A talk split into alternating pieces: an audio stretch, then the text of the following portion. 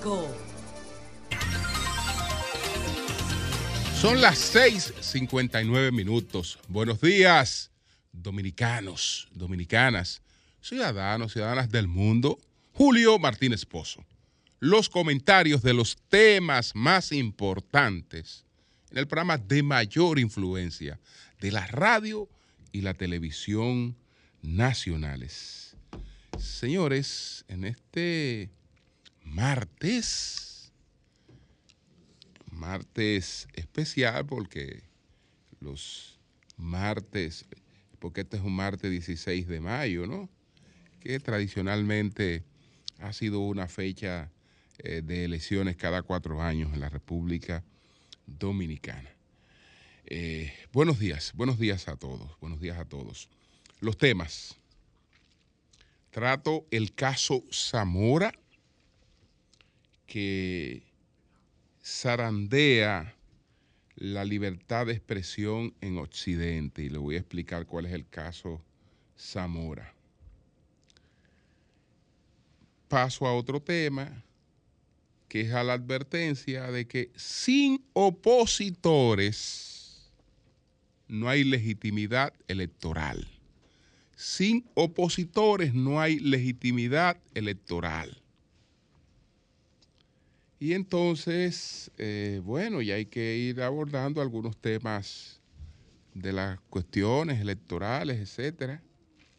Eh, hablo un poco de la situación vuelvo a la situación con Carolina, la alcaldesa de la capital, porque Carolina es el punto álgido del PRM en la capital y lo voy a explicar, voy a explicar las razones.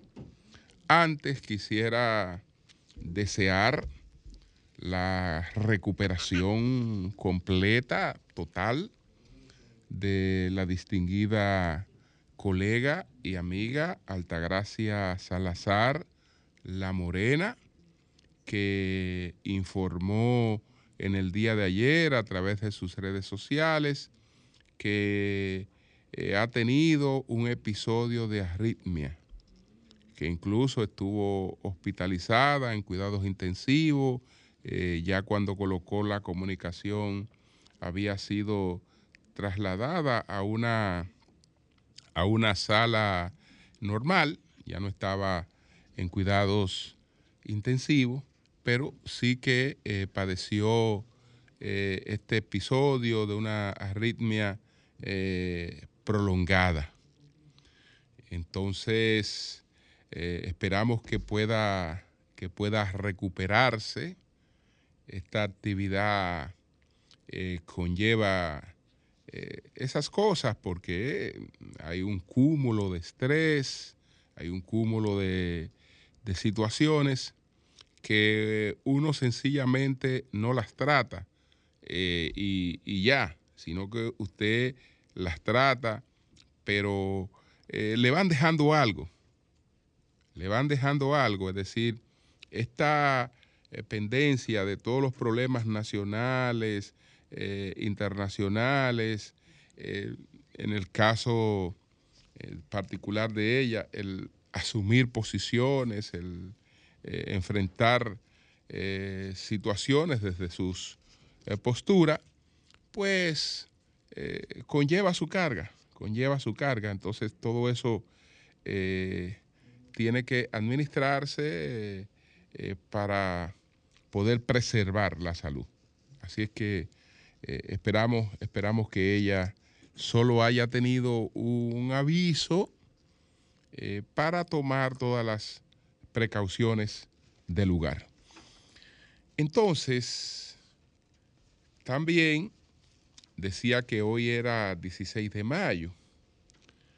El día eh, tiene una connotación especial, no solo porque constitucionalmente es el día de las elecciones presidenciales en la República Dominicana, salvo el caso en que tuvimos una pandemia y hubo que posponer esas, esas elecciones, sino porque eh, hoy estamos conmemorando el 81 aniversario del sufragio femenino.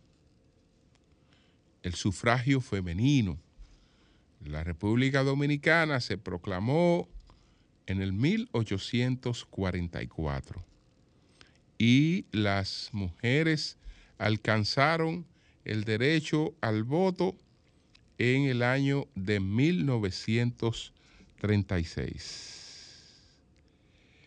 Entonces, eh, en el año de, bueno, eh, fue más bien en el año de 1942 que, se alcanzó el derecho al voto, en el 1942.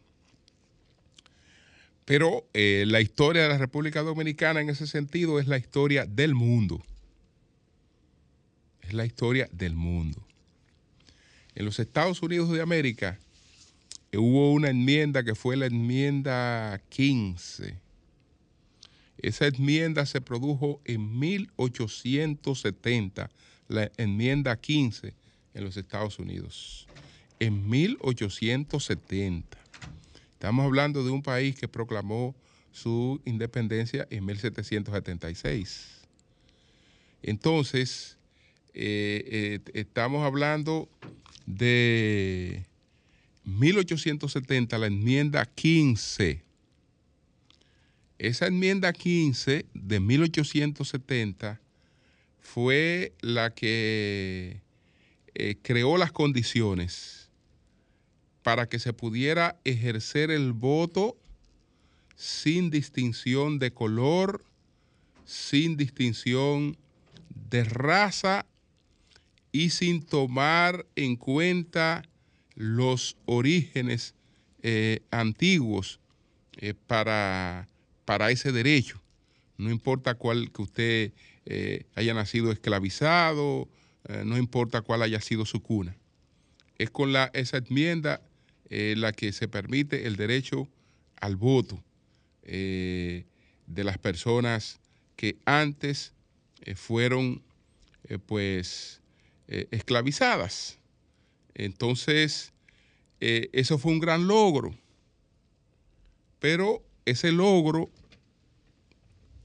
por grande que fue en ese momento, no era completo, porque ese logro no incluía el derecho al voto de la mujer. En ese modelo, que es el modelo de la democracia que se ha pretendido eh, imponer eh, al mundo, de, eh, pues el derecho al voto de la mujer es de 1920. 1920 fue que Estados Unidos, en 1920 fue que en Estados Unidos se permitió el derecho al voto de la mujer. Y eso empezó a repercutir en otros países hasta que en la República Dominicana, más de 20 años después, eh, pues se estableció también el, derecho al voto de la mujer. Recientemente el presidente Luis Abinader eh, pues produjo un decreto mediante el cual eh, la líder del el movimiento sufragista en la República Dominicana, eh, Abigail Mejía, pues será llevada al Panteón Nacional, porque ella impulsó y estuvo al frente de esta iniciativa que por primera vez permitió el voto de la mujer en la República Dominicana, de lo que estamos conmemorando el 81 aniversario.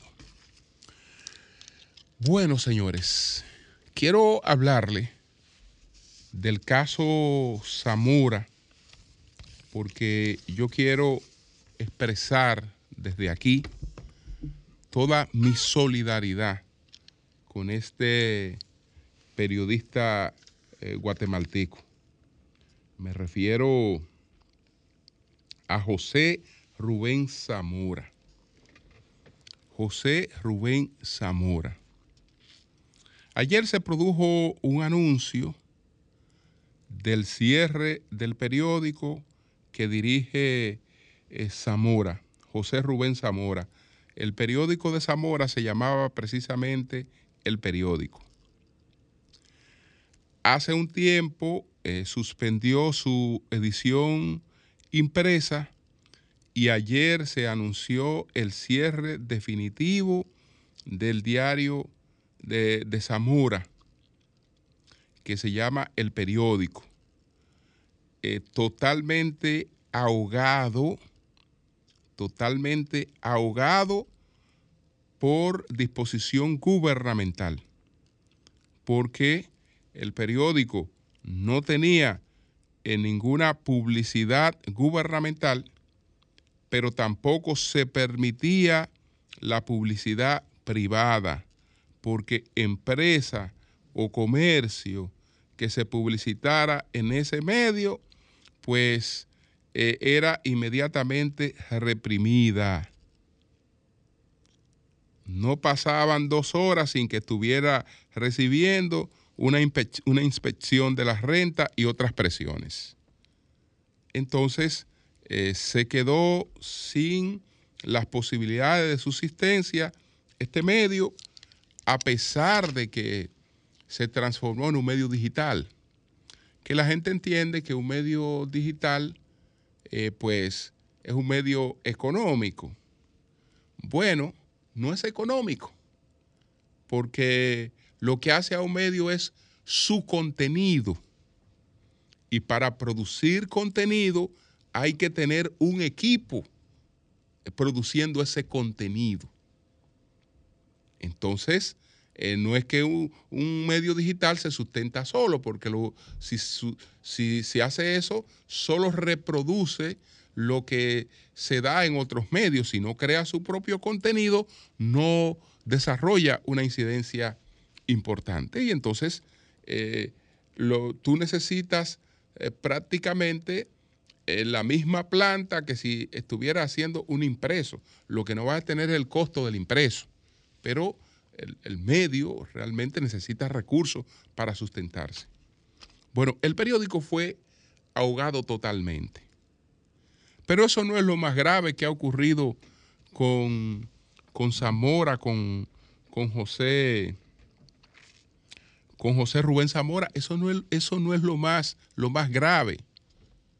Se sabe que los impresos están en crisis en todas partes del mundo, que en cualquier momento un impreso cambia a digital, aunque no esté siendo objeto de la persecución de la que fue, de la que está siendo objeto Zamora. Algo más grave es que también haya tenido que cerrar su edición digital, pero eso no es lo más grave de Zamora. Zamora es un preso político en Guatemala porque a, Zamora el gobierno de Alejandro Yamatei le fabricó un expediente de lavado de activo. Óigase bien, el gobierno no solo le cayó encima a un medio para cerrarlo, sino que al subdirector le fabricó un expediente de lavado de activos y Zamora está en la cárcel sin la posibilidad de un juicio imparcial. ¿Por qué? Porque ha estado en manos de fiscales y de jueces especialmente comprometidos con eh, la persecución de la que ha estado haciendo objeto Zamora. Ustedes saben cuál es el testimonio para tomar a un director de periódico eh, e irlo a buscar preso, que debe tener ya casi un año preso, irlo a buscar preso eh, y fabricarle un expediente de lavado de activos. Pues algo parecido a esas cosas que ocurren en la República Dominicana, el testimonio de, de un coacusado el testimonio de un coacusado. Hay un señor, es banquero, que lo están vinculando eh, o lo están investigando por una serie de ilícitos. Entonces el Ministerio Público le ha dado la facilidad a ese señor para que ese señor comprometa a quien él le dé la gana de comprometer para él eh, entonces eh, negociar su situación de manera favorable. Y entonces este señor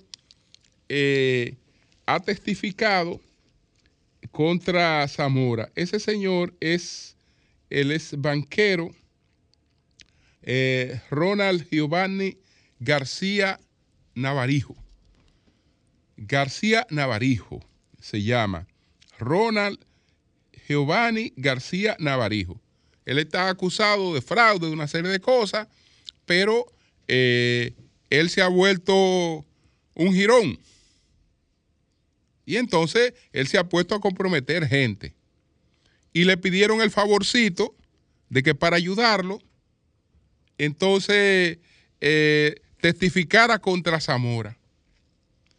Y él dijo que Zamora le propuso que lavara unos 300 mil quetzales. Él hizo un lavado para Zamora de unos 300 mil quetzales. Por eso Zamora es un, está acusado de lavado de activos. ¿Ustedes saben cuántos son 300 mil quetzales? Son 38 mil dólares. Zamora dice que ciertamente él fue a hacer ese cambio de dinero con esa persona que era amiga de él. E incluso esa persona era un anunciante del, periódico.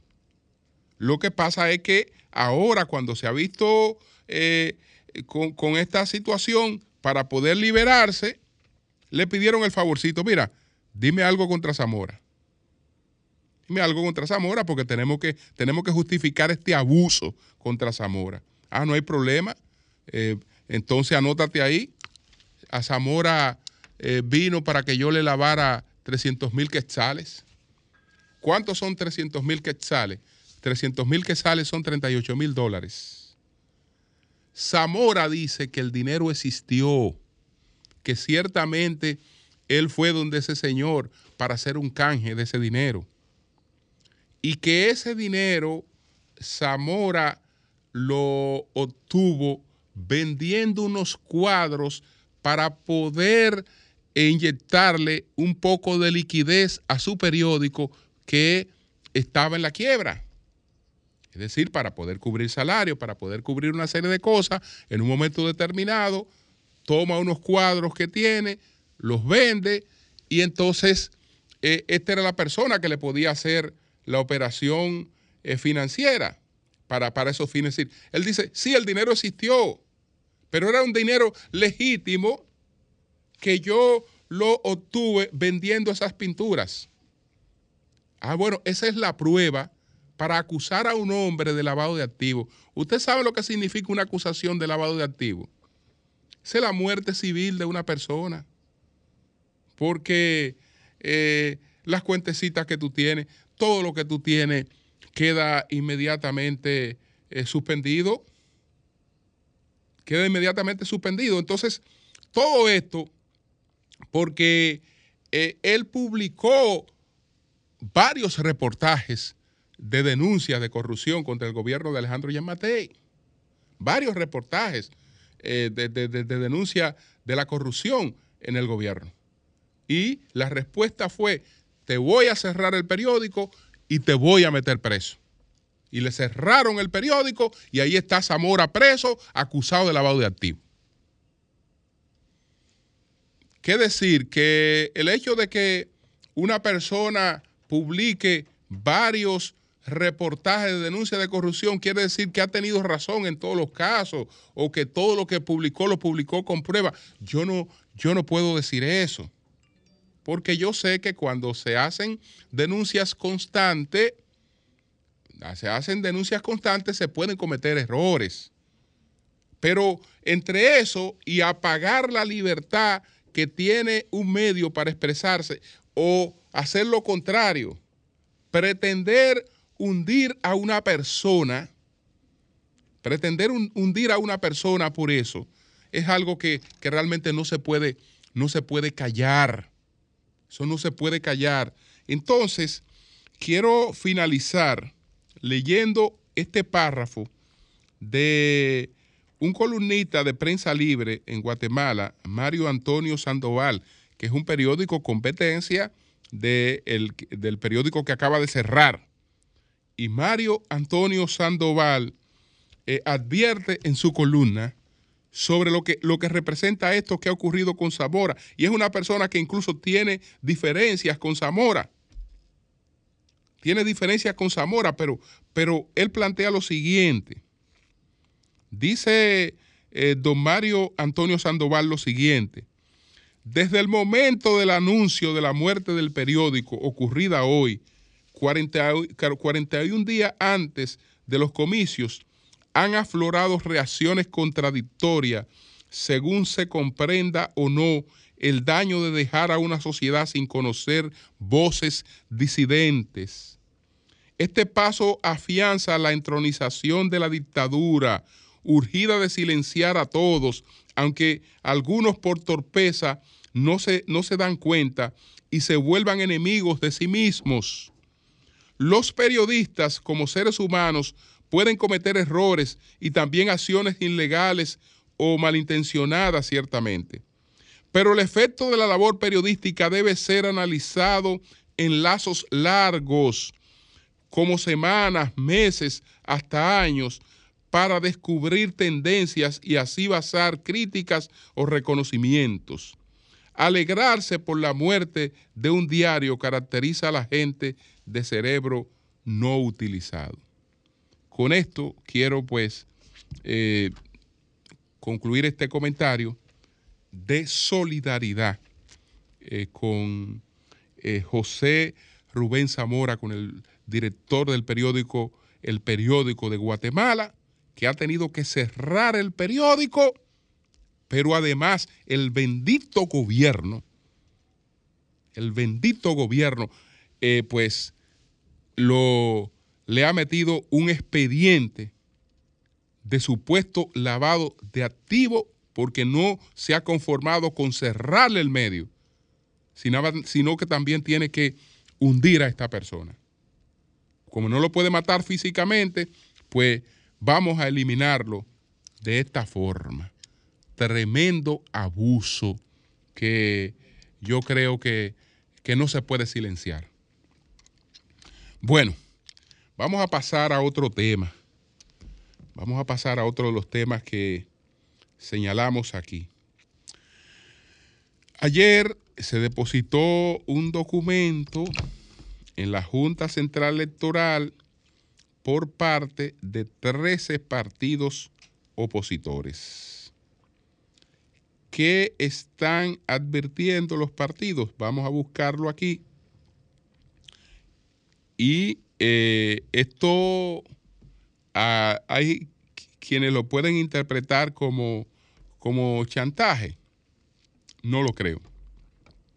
Somos muchos, somos muchos los partidos que vamos a sopesar nuestra participación en las próximas elecciones. Bajo ese esquema, no hay garantías para que aquí se hagan unas elecciones transparentes u objetivas y participativas en el 2024. Señores, ciertamente se está creando un clima de desconfianza en las elecciones totalmente innecesario. Totalmente innecesario. Para que hayan elecciones legítimas, tienen que haber garantías de elecciones legítimas. Y no las, no las hay si eh, los opositores no la sienten, porque no se pueden organizar unas elecciones para que participe el gobierno, o se pueden organizar, en otros países se han organizado, pero carecen de legitimidad, carecen de legitimidad. Ellos han depositado un recurso de revisión. La Junta, yo creo que debe ponderar este recurso de revisión desde el principio, desde el principio estoy absolutamente convencido, estoy absolutamente convencido que la Junta Central Electoral ha dado una interpretación erga omnes a algo que eh, tuvo un efecto interpartes. es decir, a una decisión que se limitaba a los derechos que estaba reclamando la persona que lo introdujo y a esa situación en particular. Y a eso le ha dado eh, pues una lectura eh, genérica. Y a partido de esa lectura genérica errónea para eh, adoptar esta resolución. Para adoptar esta resolución que entra en contradicción con lo que establece la ley 2023 que fue posterior a esa decisión del Tribunal Superior Electoral en la que la Junta está basando su decisión. En un clima de crisis económica, crear una situación de desconfianza en un proceso electoral puede salirnos costoso. Costoso. Si el gobierno entiende que tiene las puertas abiertas para la reelección del presidente Abinader y para ganar la mayor cantidad de alcaldía por parte del PRM, que de hecho el PRM ha estado en una labor activa atrayéndose eh, los pocos alcaldes que tenía la oposición o parte de los pocos alcaldes que tenía la oposición, entonces eh, creo que el, PRM eh, siente una fortaleza que le hacen innecesario realmente crear un clima en el que se quiere unas elecciones sin opositores.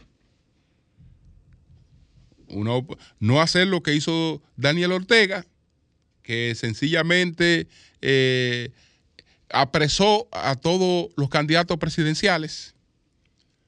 Eh, no hacer eso, no llegar a esos extremos, pero eh, al crearse estos límites, al crearse estos límites y, y de una manera que no se estila, señores, la Junta Central Electoral, y creo que Román Jaque lo sabes, lo sabe muy bien, tiene que administrar unas elecciones con los partidos políticos, que son los principales actores. Y la ley electoral tiene que tener siempre una lectura que garantice la participación de los partidos políticos. Aquí se han producido procesos en el que se ha vencido el plazo para que los opositores presentaran sus candidaturas. ¿Y qué, ¿Y qué se ha hecho? Puede salirle una Junta Central Electoral al país con el hecho de que, mire, vamos a hacer unas elecciones, pero nada más va a participar el gobierno porque las inscripciones opositoras llegaron tarde. No, la Junta sabe que hay que organizar unas elecciones y que ese detalle de que recibió las candidaturas tarde tiene que corregirlo con alguna resolución, en ese caso, porque eh, lo fundamental es que se hagan las elecciones. Y para hacerse las elecciones tienen que ser unas elecciones participativas, en las que todo el mundo entienda que va un proceso a perder y a ganar, y que hay un árbitro que va a administrar esos resultados. Pero cuando se siente que se compite con el ampaya en contra, y aunque no sea esa la situación, esa es la impresión que tienen los partidos políticos y con esa impresión no hay posibilidad de organizar una elección exitosa. No la hay. Entonces, se está tratando como si esto fuera un asunto de vida o muerte como si esto fuera un asunto de vida o muerte. Y eh, se está mostrando, creo que también innecesariamente, un miedo a la posibilidad de que fuerzas opositoras se, coaliguen. Entonces, que eso, eso hay que limitarlo. Que eso hay que ponerle un bozal. Pero ¿y qué efecto eh, es lo que se teme de eso? Entonces, la situación que se está creando ahí es una situación que ojalá fuera siempre así como esta, de que sencillamente eh, hay opiniones encontradas. Gente que piensa como yo, que eso es un error de la Junta, que es una interpretación incorrecta de la ley, o gente que piensa que la Junta está en lo correcto. Si fuera así, tuviéramos bien. Porque lo que tenemos son opiniones encontradas. Pero el problema es que las crisis electorales no se crean, no se quedan en opiniones encontradas, sino que adquieren otros efectos. Adquieren otros efectos. Entonces, yo no sé quién pueda intervenir en esto, pero eh, si la Junta Central Electoral entiende que puede organizar exitosamente unas elecciones, sembrando la desconfianza entre los partidos políticos y sobre todo entre los opositores, que son los que le dan legitimidad a cualquier proceso electoral, está equivocada. Y que no me hable de legalidad, porque yo creo que ellos tienen una lectura eh, equivocada eh, eh, en términos de la legalidad de su, de su resolución. Tienen una lectura equivocada. Entonces, ojalá que se abran, ojalá que se abran a buscar una salida a esto, que estamos a tiempo. Estamos a tiempo, nosotros no necesitamos más problemas ni complicaciones. vayamos a un proceso electoral y que los resultados sean lo que sean. Sean lo que sean, es decir, y lo que sean, que sean la, expresión del elector.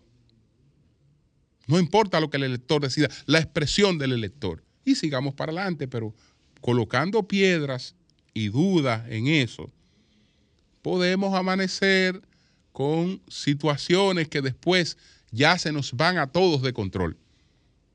Y ahí entonces sí la puerca retuerce el rabo. Entonces, señores, eso con relación al caso de los partidos, decía que Carolina, Carolina, la alcaldesa, es el punto álgido del PRM en la capital. ¿Y qué voy a decir de nuevo? Porque ya en el pasado, en otros comentarios, lo he dicho. Carolina hasta ahora está plantada en que ella no va como candidata a la alcaldía del Distrito Nacional. Ella está plantada en eso. Pero el líder del PRM, que es Luis Abinader, que es Luis Abinader, hasta ahora no concibe la boleta de la capital sin la participación de Carolina como candidata a la alcaldía. Es decir, Carolina es hoy la candidata a la alcaldía de Luis Abinader. Pero Carolina no quiere ir a la alcaldía cuáles son los razonamientos de Carolina. Yo no he hablado con ella, pero eh, uno siempre conoce las cosas. Carolina eh, se prepara para competir por la candidatura presidencial en el 2028. Hasta ahora no hay duda de que Carolina apoya la reelección de Luis Abinader. De eso no hay duda. Y, todos los aspirantes presidenciales, eh, excepto los casos de Alburquerque y de Guido, eh, pero los otros aspirantes presidenciales, eh, como David Collado, por ejemplo, apoyan la reelección de Luis. Eso no está en discusión. Eso no está en discusión. Carolina apoya firmemente la reelección de Luis Abinader. Pero Carolina se está cuadrando para el 28. Y entiende que si gana la alcaldía del Distrito Nacional, como tiene amplias posibilidades hoy de ganarla, porque sus números hoy siguen siendo muy favorables, que si ella gana la alcaldía, entonces ella se vería en la necesidad de renunciar para eh, dedicarse 24/7 a un proyecto presidencial. Entonces, ella entiende que políticamente eso le haría daño, porque una persona que se postula para un puesto no se postula para engañar al electorado, para decirle, escógeme, y después que tú me escogiste, mira, me voy. Ella realmente eh, creo que es una de las, de las cosas que más le preocupa, esa, esa posibilidad de eh, estar ahí para, para después tener que renunciar. Porque en los casos de, eh, por ejemplo, David Collado, que es ministro, pues David en el momento en que se lance, que se va a lanzar también para el 28, en el momento en que se lance, si fuera, si fuera ministro, eh, pues eh, sale del gobierno. Y quién sabe, quién sabe si en sus planes esté, si en sus planes esté no ir a un ministerio en el próximo gobierno eh, de Luis Abinader para dedicarse 24/7 a su candidatura presidencial. Bueno, Carolina anda en la misma situación. Que por cierto, parece que la relación, esta relación de hermandad y, de amistad entre ella y, David, eh, como, que, como que no anda muy buena. Como que no anda muy buena, pero es, por el tiempo y el espacio. Por el tiempo y el espacio. Ellos saben que eh, van a un enfrentamiento en el 28. Y están cuadrados para eso. Están, están, cuadrados para eso. Entonces, eh, esa es la situación que el presidente Abinader, hasta ahora, él ve con simpatía cualquier otro proyecto, eh, fulano, que mira que si esto que perencejo, que sutanejo, pero hasta ahora, hasta ahora, la candidata para la alcaldía del Distrito Nacional de eh, el PRM de Luis Abinader, que es el líder del PRM, es Carolina. Que eso haya que negociarlo, que discutir, pero es Carolina. Él hasta, él hasta ahora, él no tiene otra opción que no sea Carolina hasta ahora. ¿Cómo se resolverá eso? Yo no sé. Porque, repito, que todo el mundo sabe que ella está plantada en que no que no, que no. Porque ella cree que eh, ya le toca eh, lanzarse por lo grande. No ahora, no ahora, porque ya eh, tiene, tiene, tiene, tiene sentido la realidad. No ahora, no, no ahora. Cambio y fuera.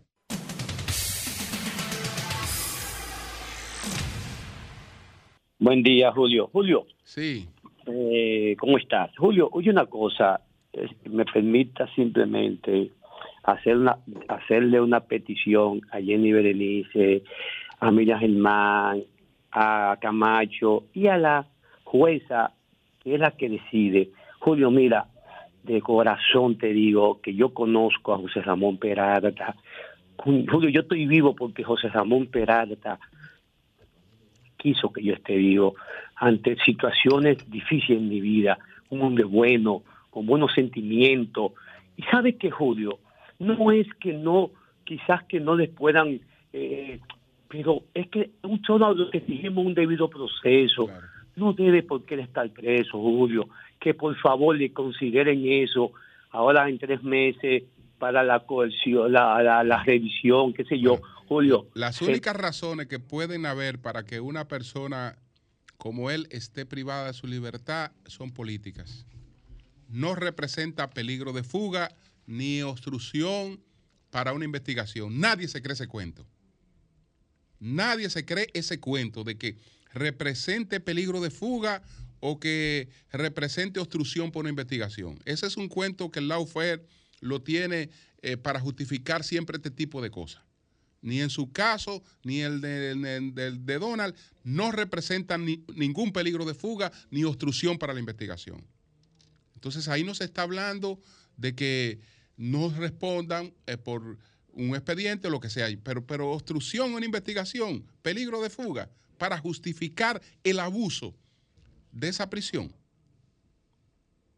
Buenos días, adelante. Buenos días, buenos días, Julio, buenos días. Adelante. Julio, quisiera pedirte un favor, porque eh, eh, a veces no, logro entender esta parte. Usted tiene mucho, ha sido de los primeros que ha estado hablando de la situación de la Junta. Yo quisiera, a ver si usted puede en un minuto explicar cuál es la situación, qué es lo que crea, porque con esto fue que se trabajó en el 2020, entonces no sé por qué ahora tiene que ser diferente. Le escucho por la radio. Bueno, es que, es que, es que también hay una nueva ley electoral. Hay una nueva ley electoral y eh, básicamente el Tribunal Superior Electoral se basó en una decisión, en una sentencia frente al reclamo que hizo una persona. Entonces eso tenía efecto para ese caso, pero no tenía un efecto general. Y ellos le han dado un efecto general a algo que no, eh, no tenía ese efecto general. Y han creado esta situación de precrisis, precrisis, que yo eh, deseara que no llegara a una crisis. Buenos días, adelante. Buenos días. Sí, buenos días, en el sol. Adelante. Sería bueno siempre, eh, y lo veo bien conveniente, que la Junta se haya pronunciado en cuanto a la ley. Mientras menos partido, yo creo que nuestro país aprende a ser un poco equitativo en la democracia y en los ingresos que debe de convenir para un pueblo y los gastos. Mientras menos partidos, igual con los países desarrollados, podemos dar un salto. Ok, ok, pero en todas partes hay muchos partidos. Eh, lo que pasa es que nosotros conocemos el Partido Demócrata y el Partido Republicano, pero eh, la cantidad de partidos que hay en Estados Unidos, eh, ¿quién, las, quién, quién, te la puede decir? entonces nosotros conocemos los, los los, los principales, pero en todas partes hay muchos partidos y eso no es malo. Buenos días, adelante. Buenos días. Sí. Buenos días, Julio. Buenos días, país. Mira, quiero hacerle esta denuncia a Chus Vázquez, el director de la policía, y todo lo que tiene que ver autoridades. Bueno, Chubaque, tengo, entendido, tengo entendido que el señor Chubaque es el ministro de Interior y Policía. Sí. Tengo entendido que la población con las policías que vaya a los barrios a ver lo que está pasando, Julio. Yo quisiera que tú vengas aquí. En este municipio, tú te estacionas, por ejemplo, por, por los lados del Ayuntamiento Santo Domingo Norte va a hacer una diligencia o entra a, cualquier establecimiento, cuando tú vas a tu vehículo, Julio, no tienes retrovisores, no tienes retrovisores, ya se lo han llevado para venderlo. ¿Dónde que yo quiero saber? ¿Dónde que lo venden? ¿Dónde están esos retrovisores?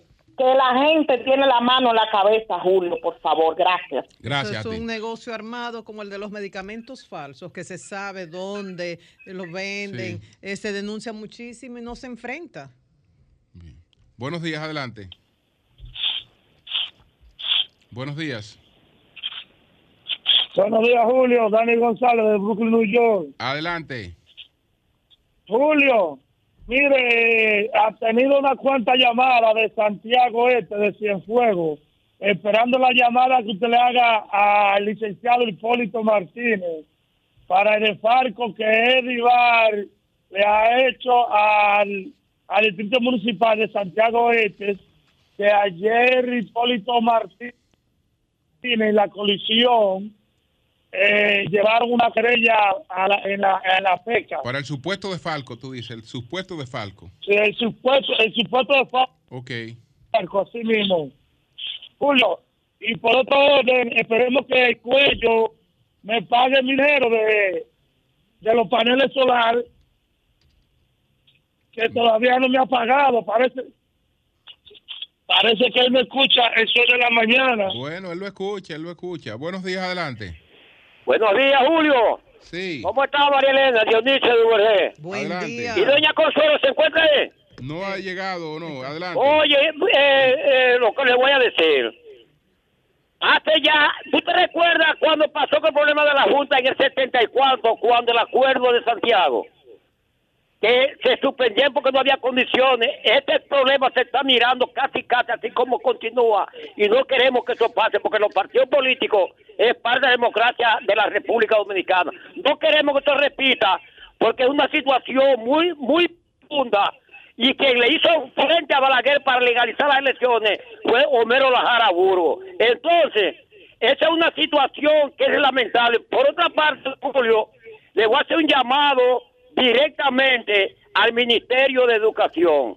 Hay una situación que está viviendo los empleados que fueron cancelados de educación y hace un año, lamentablemente, ellos esperan a ver sus prestaciones laborables porque es una situación que, que está afectando directamente la economía. Estos infelices padres de familia que fueron desvinculados del Ministerio de Educación, gente cumpliendo con sus labores con, con Artura y lamentablemente hoy anda en las calles deambulando, que parece ser, le voy a decir... ¿Aló? Sí. Oye, lamentablemente, esa gente anda ahora mismo, mira, yo con la situación, Julio, saludando los palos de luz como si fuera su compadre o su, padri o su padrina. Buenos días para todos. Bien, bien, bien. Bueno, señores, vamos a continuar Vamos a continuar con los comentarios. Son las 7:51 minutos. Buenos días, Marilena. Adelante. Buen día, Julio. Muy buenos días a todos. Señores, en el día de ayer, el Departamento de Estado de los Estados Unidos publicó su informe sobre la libertad religiosa a nivel internacional. Esto, como, como se supone, el correspondiente al año 2022. ¿Y qué dice sobre la República Dominicana? Critica lo que califica como privilegios especiales para la Iglesia Católica, pese a que la Constitución de la República establece la libertad de religión y libertad de creencias. ¿Cuáles son esos privilegios especiales de los cuales habla este informe del Departamento de Estado? Financiación para la Iglesia Católica, tanto en el área de administración como de construcción, exención de derechos de aduanas, eh, habla también de exención de visas para funcionarios de la iglesia y también la inclusión en los días festivos oficiales de la República Dominicana de días de celebraciones que solo observan los católicos. Y destaca que esto, pese al crecimiento de las iglesias no católicas, y hay una parte que habla de la demografía. Entonces... Eso es una interferencia eh, en la soberanía de la República Dominicana, porque lo que ella está cuestionando, lo que ellos están cuestionando, es un acuerdo que tiene el Estado Dominicano con otro Estado y el Estado Dominicano tiene derecho a tener acuerdo con el Estado que se le antoje y esos acuerdos eh, pues establecen eso, es decir, es un acuerdo que tiene el Estado Dominicano con un Estado que se llama el Estado Vaticano. Entonces yo creo que este es un Estado soberano que en función de los acuerdos que tiene, eh, pues puede suscribir con otro Estado lo que entienda. Entonces, no creo que, no creo que eso sea competencia de ningún otro Estado en ese sentido. Cuando yo lo leí, la primera expresión que llegó a mi mente fue sí, pero no. Voy a opinar más adelante, voy a informar primero, pero ya que Julio hizo ese comentario, eh, ¿por qué sí, pero no? Mi opinión, esto es cierto, pero no porque somos nosotros los que decidimos qué queremos como sociedad pero muchos de los datos que, se, eh, que incluye el informe para mí son reales. Entonces voy a hablar del informe, luego cómo ellos explican que se hace el mismo y luego opinaré. Comienzo, voy a leer el primer párrafo. En algunas ocasiones a mí no me gusta mucho leer, es mejor resumir, es mejor, más ameno para ustedes. Pero en informes como estos es bueno saber cómo lo redacta la institución que lo hizo para evitar la interpretación del periodista que lo está tratando. Dice, la Constitución establece la libertad de religión y creencias. Un concordato con la Santa Sede designa el catolicismo romano como la religión oficial del Estado y otorga privilegios especiales a la Iglesia Católica que no se otorgan a otros grupos religiosos. Ya, ya tú ves que empieza cuestionando el concordato. Y el concordato no es otra cosa que un acuerdo entre el Estado Dominicano y otro Estado. Es decir, una cosa es que tú lo critiques, que yo lo critique, pero que otro Estado eh, eh, se, interfiera en eso es solamente se puede hacer con un país como el nuestro, cuando tú entiendes que es un país que no tiene soberanía, que tú puedes eh, hacer lo que te da la gana contra ese país ellos explican que esto, eso lo iba a decir más adelante, pero ante la intervención de Julio, que esto no refleja la opinión del gobierno de los Estados Unidos, que son informaciones ¿Y qué maldita vaina tiene que ver el gobierno de Estados Unidos con lo que hace el gobierno dominicano de manera legítima? Es decir, el, el, el, gobierno de Estados Unidos tiene que meterse en lo que, en, lo que decida eh, un Estado independiente de manera legítima, tiene, porque es el gobierno nuestro, el gobierno de Estados Unidos que son informaciones recibidas por los consultados, que más adelante daré detalles amplios sobre esto. Entonces, sobre esos privilegios, dice, estos incluyen la financiación de los gastos de la iglesia, incluida la administración en la construcción, las excepciones de visa y las exenciones de los derechos de aduana para los funcionarios de la iglesia. Dice que miembros de grupos no católicos consultados hablaron de que el gobierno prefiere la iglesia católica que ni el gobierno ni el Congreso han hecho nada, no han tomado ninguna iniciativa para variar esto. Dicen también que para poder actuar las iglesias no católicas tienen que manejarse como si fuese una ONG. Y esto pese al crecimiento de las iglesias no católicas. Nosotros estábamos, tú recuerdas, nosotros estábamos en Nueva York, eh, eh, que estábamos en las Naciones Unidas eh, cuando el Papa Francisco visitó Nueva York por primera vez. Nosotros estuvimos en Nueva York. Bueno, hubo que hacer lo que no se hace eh, cuando va ningún otro líder religioso. Hubo que cerrar Nueva York para recibir al Papa Francisco eh, y crear una situación de seguridad y una serie de cuestiones que no se crean para nadie. y ellos la crearon allá para recibir al Papa Francisco. Y además, el único líder religioso, el único líder de un Estado que se le ha permitido ir a abrir una conferencia a las Naciones Unidas es a él. A, ningún otro y eh, eh, a ningún otro líder religioso yo he visto que venga va, a abrir la conferencia de las Naciones Unidas va a pronunciar un discurso nosotros estuvimos ahí eh, dándole cobertura a eso y eso ocurrió en las Naciones Unidas por algo es por algo es porque no, no yo no he visto a ningún otro líder religioso eh, que, con el que ocurra eso. Sobre la demografía religiosa que dice este informe sobre la libertad religiosa a nivel internacional, informe que publicó ayer el Departamento de Estado. Dice que el gobierno de los Estados Unidos estima la población total de la República Dominicana en 10.7 millones, esto a mediados del 2022. Entonces, que según una encuesta del Latino Barómetro del 2020, el 52.5% de la población es católica en comparación con el 55% de la misma encuesta, pero del 2016, y el 68% del 2008. Con estos datos están destacando, según estas informaciones, cómo ha ido descendiendo el porcentaje de la población dominicana que pertenece a la Iglesia Católica. Repito, en el 2022, 52.5%.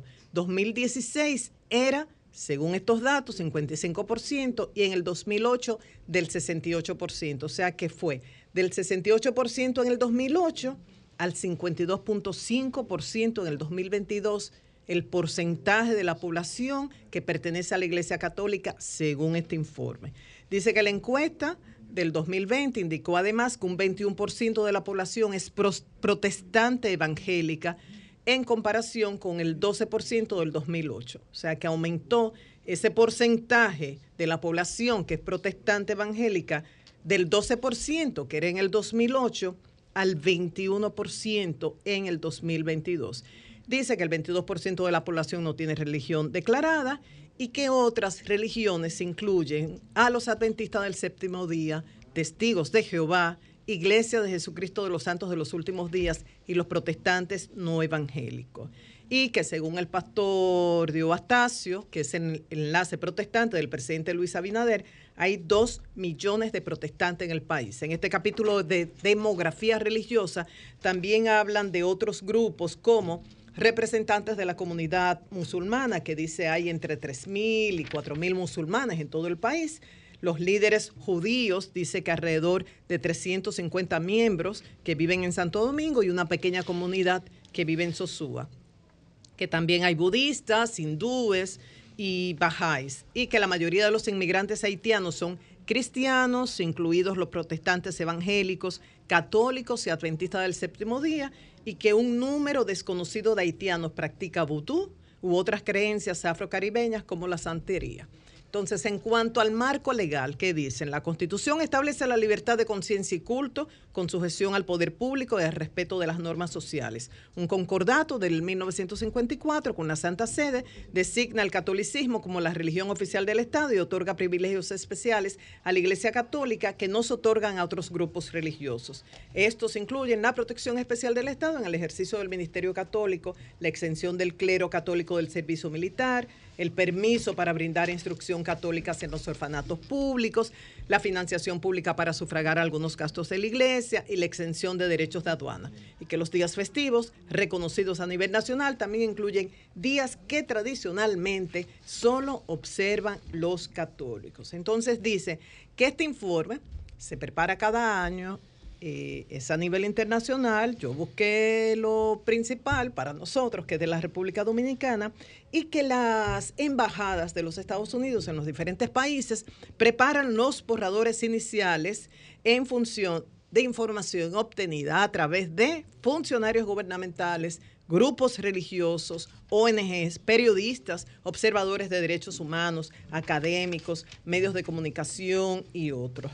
Ellos entienden que buscan que la información sea lo más objetiva posible, pero dice, las motivaciones y la precisión de las fuentes varían y el Departamento de Estado no está en condiciones de verificar de forma independiente toda la información contenida en los informes. Estas son unas líneas que hay que destacar. Y destaco también lo que dice, las opiniones de cualquier fuente en particular no son necesariamente las del gobierno de los Estados Unidos.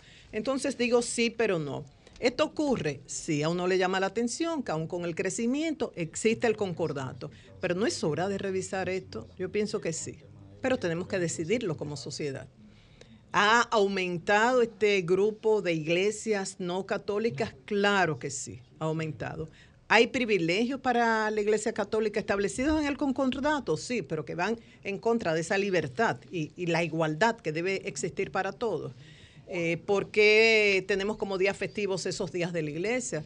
Yo siempre recuerdo el, caso de una persona que trabajó conmigo, que era testigo de Jehová, y desde que entró me dijo, oiga, tal día, creo que era así como a mitad de año, un sábado, que había como una asamblea nacional, que me excusen los testigos de Jehová, que sí me excuso, pero estoy, eh, si, me, si me equivoco al describir esto, pero era un día importante en esa iglesia donde todos se reunían. Me dijo, ese día yo no puedo trabajar, esa es mi condición para y dije, perfecto. Entonces, así como ocurre con los testigos de Jehová, ocurrirá con otras iglesias que tienen días especiales y estos no se consideran como días festivos, pero lo de la iglesia católica no. Entonces, esto ocurre. En el caso de parejas presidenciales, nosotros en la gestión anterior teníamos una primera dama católica, apostólica, romana, militante, reconocida por todos, hasta por el Papa, que tenía una estimación por ella especial, por su servicio a la iglesia. Y el presidente de entonces, cristiano, junto a toda su familia. En el caso actual, la pareja presidencial es católica, apostólica, romana. Entonces vemos, eh, se mandan señales en muchísimas actividades, ellos participando de las actividades de la Iglesia Católica. Pero vemos también, por ejemplo, en el Congreso, muchos legisladores que antes de iniciar determinada reunión de trabajo y eso, hacen oración, leen la Biblia y se declaran como cristianos. Yo creo que hay que respetar a todos, a los miembros de todas las iglesias, inclusive a personas que se consideran libre pensadores, personas que se califican como ateos y de eso se trata, libertad de cultos, libertad de, creencias, igualdad y que haya el mismo trato para todos. Entonces, sí, pero no.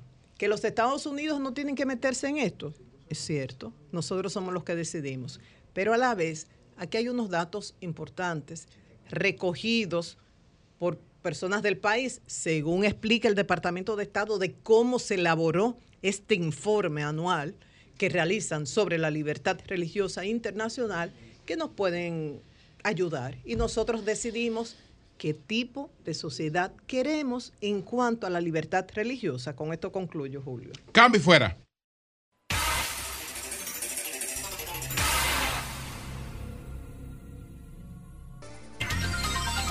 Son las 8, 11 minutos. Buenos días, Pedro. Adelante. Buenos días, don Julio Martínez Pozo. Buenos días, María Elena. Buenos días a todos nuestros compañeros que ya deben estar integrándose. Y buenos días a todos nuestros amables televidentes, radio escucha y cibernautas.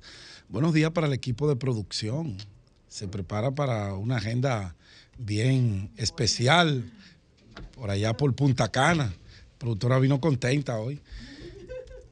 Saludos a todos. Bueno, debo hacer acuse de recibo y agradecer a mi amigo y colega Juan Taveras Hernández, amigo de todos. Gracias, sí. De todos. Te tengo el honor de invitarle a la puesta en circulación de mi más reciente libro, Justicia y Corrupción, obra que cuenta con el prólogo del señor presidente constitucional de la República, licenciado Luis Abinader Corona. El acto se realizará en la sala Aida Cartagena Porta Latín de la Biblioteca Nacional Pedro Enríquez Ureña, viernes 19 de mayo del año 2023 a partir de las 7 de, la noche. Gracias a don Juan Taveras Hernández, amigo nuestro, por la invitación y el libro que nos envía dedicado y todo. Voy a sentarme a leerlo en el fin de semana. Bueno, debo aprovechar, eh, para confirmar eh, la información que ya es un secreto a voces. Durante unos meses hemos estado haciendo un recorrido de reconocimiento, de acercamiento, de escuchar a la gente, de ver qué opinan, cuáles son sus principales necesidades, qué esperan de los futuros candidatos que los partidos políticos van a, representar, a presentarle para las elecciones de febrero y para las elecciones de mayo, cuáles son los perfiles, cuáles son sus frustraciones, qué entienden ellos que debe ser diferente, cuáles propuestas deben tener esos posibles aspirantes a diferentes cargos electivos. Mi partido, que todo el mundo lo sabe, que eh, no soy independiente, sí trato de ser objetivo con mis análisis, eh, nos ha pedido a los que de una manera u otra, pues gravitamos en la escena política y social que conversemos con nuestros electores para determinar quiénes tienen perfiles para ir a representar a la organización.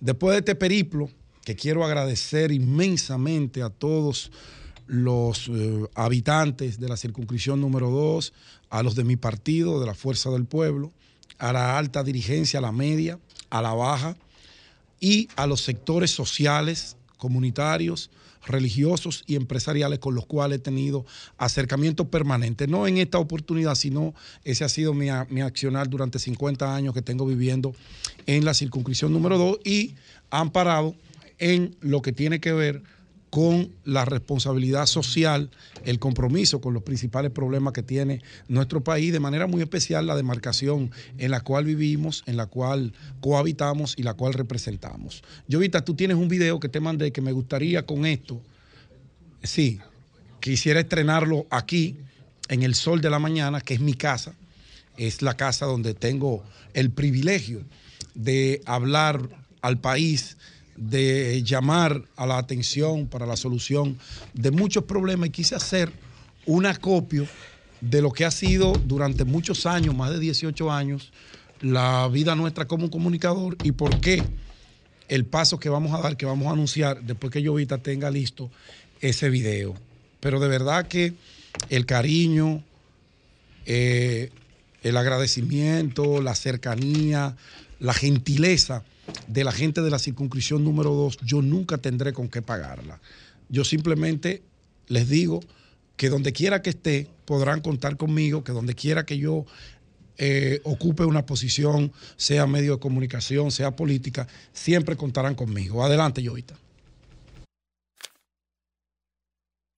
Aquí se está actuando de una manera olímpicamente irresponsable en contra de los consumidores. ¿Dónde está el Chapulín Colorado que vaya a defender a esos pobres infelices que tienen que comprar una libra de pollo diario? ¿Para qué sirven los impuestos que pagamos los dominicanos? Que un ciudadano tenga que mendigar, tenga que arrastrarse para que un servidor público, un funcionario público, le dé el servicio por el cual cobra un salario mensual. No puede ser que las muchachitas que van a la escuela en la mañana, los papás tengan que llegar tarde al trabajo porque hay que porque el delincuente sale a atracarla a esa hora. Yo nací y me crié en un barrio, en un barrio pobre, y yo me formé. Se fueron a hacer un levantamiento, no hicieron absolutamente nada, más nunca volvió una brigada a las 800. Casi 100 mil familias que no han recibido una gota de agua. Gente de ahí de la Colombia.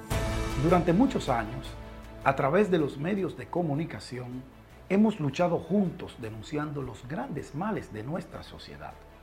Ahora llegó el momento de actuar, llegó el momento de trabajar, llegó el momento de que caminemos juntos hacia donde se toman las grandes decisiones. Acompáñame, yo hablo por ti.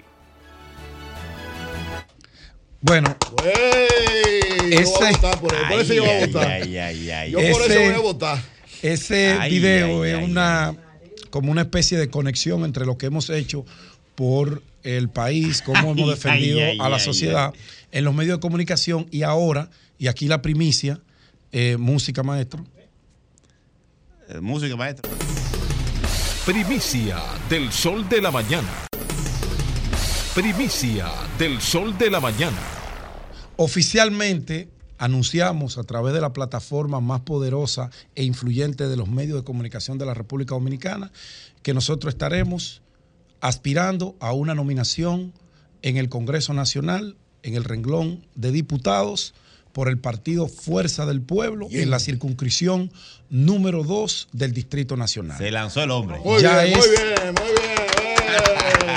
Ya es oficial, habíamos hecho el recorrido que les conté para ver si ese proyecto era viable, si tenía posibilidades y, según la muestra de cariño, de aceptación, que ya hemos logrado montar una estructura en toda la circunscripción número 2, con dirigentes de dentro y de fuera de la Fuerza del Pueblo, entendemos que no solo será una aspiración, sino que en mayo del 2024 estaremos ya siendo electos para ir a representarlo con la misma gallardía, con el mismo amor, con el mismo cariño que lo hacemos desde este micrófono. Vamos a ver allá. Estaré a disposición de todos. Todo aquel que se quiera sumar, me escribe en mis redes, arroba Jiménez Pedro 27. Mi oficina está en la Ramón Cáceres número 80 del Ensanche La Fe. Candidatura de propuestas, no será una candidatura clientelar, es una nueva visión para construir el nuevo liderazgo de la capital dominicana.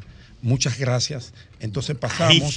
Muy bien, muy bien. Pasamos Candita. a los temas. ¿Cómo fue? Ajústate, Candita. Pasamos a los temas que nos ocupan el día de hoy. Miren, en el día de ayer se debió celebrar en el país el Día del Agricultor. 15 de mayo es una fecha emblemática para los productores nacionales pero no pudo Día haber. de San Isidro Labrador, patrón de San Isidro y el Bonito, de mi pueblo. De Boni- el Bonito, sí. Sí. Santo Domingo Este. Bueno, debió haber fiesta en todos los campos, en todos los rincones de la geografía nacional, pero eso no fue posible. Y no fue posible porque, si usted se da cuenta y hace una revisión rápida, los productores en Juan Adrián protestaban el viernes por el tema de que los vegetales no encuentran a quién vendérselo porque hay una sobrepoblación, una sobreexposición de productos importados. Protestaban llamando la atención del gobierno porque se están yendo a la quiebra. Eh, no tienen mercados, no hay a quién venderle y cuando hay un poquito de mercado, los precios están todos por el suelo. El cerdo, el cerdo de PPA, desapareció el 60% de la producción y lo que queda no tiene mercado porque se están importando más de 200 millones de dólares de cerdo. Oigan lo que les estoy diciendo. Las importaciones se comen la producción nacional, cosa que habíamos advertido. Don Julio es testigo que asumimos con mucha responsabilidad el tema de aquella funesta ley de tasa cero que por más que se le insistió al gobierno que eso iba a ser lesivo para la producción nacional, valió y pesó más el compromiso que se tenía con los importadores que aportaron a la campaña del presidente de la República actual. Y había que darle esos permisos de importación con la sombrilla de una ley, porque como bien dije, antes de la ley tenían un año otorgando esos permisos en detrimento de los productores de la República Dominicana. ¿Qué decir del sector huevos? El sector huevo con la importación de gallinas que se le advirtió que no debía hacerse porque iban a haber una sobreproducción que iba a deprimir el precio del huevo e iba a diezmar el mercado, ya está a punto de colapsar. En el caso del pollo, la crisis es tan grande porque el mercado está inundado de importaciones. Solo de pechuga de pollo entraron más de 3 millones y medio de kilos el pasado mes. Oigan esto, 3 millones de kilos de pechuga importada con tasa cero entraron al país y eso obligatoriamente, como nunca se había visto en República Dominicana tanta importación de un producto que aquí se produce a gran escala y que el sector ha sido históricamente competitivo y ha dado respuestas de que tiene capacidad para producir la demanda nacional. Hoy están casi cerrando esas granjas porque la importación se los está comiendo, se los está comiendo a todos. La pregunta es, ¿hasta cuándo el gobierno del presidente Abinader va a dejar que los productores nacionales se vayan a la quiebra. No hay a quien venderle, no hay subsidio, no se está sembrando nada porque a quién se lo van a vender.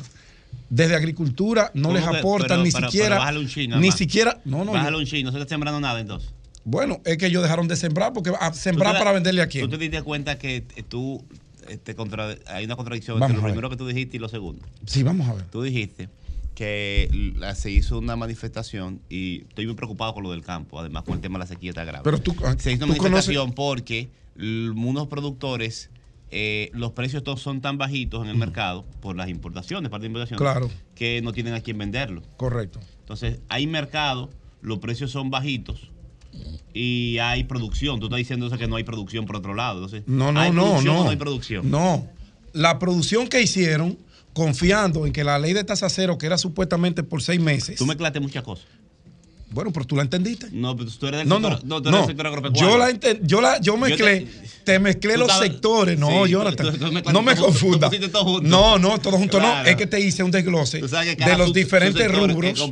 No, por eso te hice mención de la situación así a grosso modo de cada sector, sector huevo, sector vegetales. Eh, ahí, hay sectores donde hay que botar los productos porque hay en exceso. Exacto. Y hay otros y no se está produciendo nada, dijiste. No, no. Entendiste? No, no, tranquilo, que tú sabes, tú sí entendiste bien. Lo que pasa es que tú me quieres confundir, quieres confundir a la audiencia. Aquí lo que hay un problema es que las importaciones se están comiendo la producción nacional. Lo que se sembró, que está ahí, como tú bien señalas, ahora no hay a quien vendérselo ni siquiera regalándolo pueden ellos tenerlo, tendrán que votarlo. Y han estado, y te mencioné los lugares donde se ha estado protestando por ese tema. Te los mencioné y es demostrable. Lea tiene ahí unos productores que están llamándonos desde ayer que quieren denunciar la situación porque es preocupante. Y ellos lo que quieren es que nosotros, como siempre, seamos la voz de los que no tienen voz para que el gobierno abra los ojos. Pero al gobierno, aparentemente, el sector que está dirigiendo la parte agropecuaria, el sector agrícola nacional, no les interesan los productores locales. Más bien les interesan las importaciones porque están dejando pingües beneficios a ellos con menos molestia aparentemente, pero con resultados económicos para quienes los están haciendo grandes, grandes en detrimento de la producción nacional. Ahí se los dejo en esa parte. Brevemente, brevemente, yo hice un resumen con algunos amigos especialistas en la materia de lo que está pasando en el país con las alianzas público-privadas. Más de 23 proyectos han sido eh, presentados a través de diferentes sectores de proyectos que van desde la producción de energía renovable hasta el tema de la inspección vehicular, pasando por el sistema de multas que debe ser manejado por las autoridades que están las instituciones creadas para ella y con un software, que José Lalu ha hablado mucho aquí de eso, se resuelve el problema que si usted se pasa en rojo en un semáforo, la multa le llegue a su casa con un sistema que sea eh, viable, que usted obligatoriamente tenga que ir a pagar esa multa porque si no le va a eh, quizás a producir algunos inconvenientes en otros servicios que usted pueda solicitar. Pero voy a detallar eh, de esas 23 iniciativas de alianza público-privada, 13 proyectos ya están eh, caminando. Voy incluso a leer para no equivocarme. Hasta el final de marzo del año 2023, la Dirección de General de Alianza Público-Privada había recibido 23 iniciativas. La autopista del Ambra, que fue propuesta por la APP Quisqueya SRL. Periodo del contrato, 40 años. Estatus, estatus declarada de interés público. Situación actual, fase final de revisión de la estructuración financiera a implementar. Entonces, hay preguntas que uno se va haciendo en cada una de estas apps. Esa eh, carretera que debió ser una iniciativa con el presupuesto nacional y manejada por el Ministerio eh, de Obras Públicas o quizás por el MIBE, aunque el MIBE tiene ya otras características de construcciones, se le dejó los hospitales, se le dejó la construcción de escuelas y demás, eh, no, no es bueno que lo metan en eso. Pero, ¿por qué eh, buscar una APP y no hacerlo a través del ministerio? Son de las preguntas que tienen que responderle a el país. Pero eso se ha anunciado en más de cuatro o cinco ocasiones por el presidente, lleva tres años y todavía no se ha dado el primer palazo. Implementación del plan del Programa Nacional de Inspección Técnica Vehicular de la República Dominicana. El proponente, Consorcio Inteve. Periodo del contrato, 15 años. Estatus, declarada de interés público. Situación actual, en consulta y revisión de su versión final. Un proyecto ustedes saben que consiste en la construcción y operación de los 30 centros de inspección y cuatro unidades móviles. O sea, y lo criticamos y se lo dijimos a nuestro gran amigo Hugo Vera.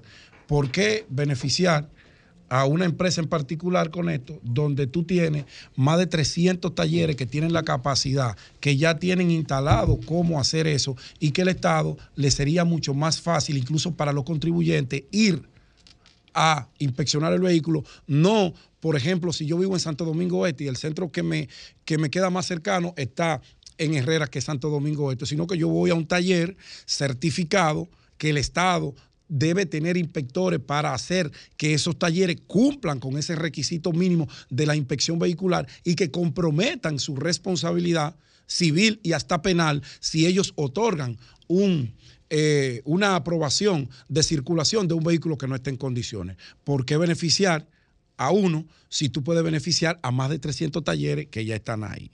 Es como si eh, uno observa que con las alianzas público-privadas, las cosas fundamentales que le corresponde a quien gobierna hacer, a las instituciones que ya han sido creadas, se lo están dando al sector privado. Entonces. quedan algunos casos ahí, porque tenemos a un productor, a Federico. vamos a escucharlo. ¿eh? ¿O quieres que termine? Déjame concluir y después lo, quedan varios casos porque es inextenso. Lo que quiero llamar la atención de quienes están manejando la alianza público-privada es que tienen que sentarse a revisar esto. Primero, lo que se observa desde afuera es un interés de beneficiar a ciertos sectores y quitarle la capacidad que tiene el Estado de regular, de ejecutar y de realizar las tareas que le son impuestas por nuestras leyes y por nuestra constitución. Es largo y yo voy a continuar con la segunda parte porque hay muchos proyectos que hay que socializárselo al país para que vean que no es tan sano lo que se propone con esas alianzas público-privadas. Es sustituir lo público por lo privado.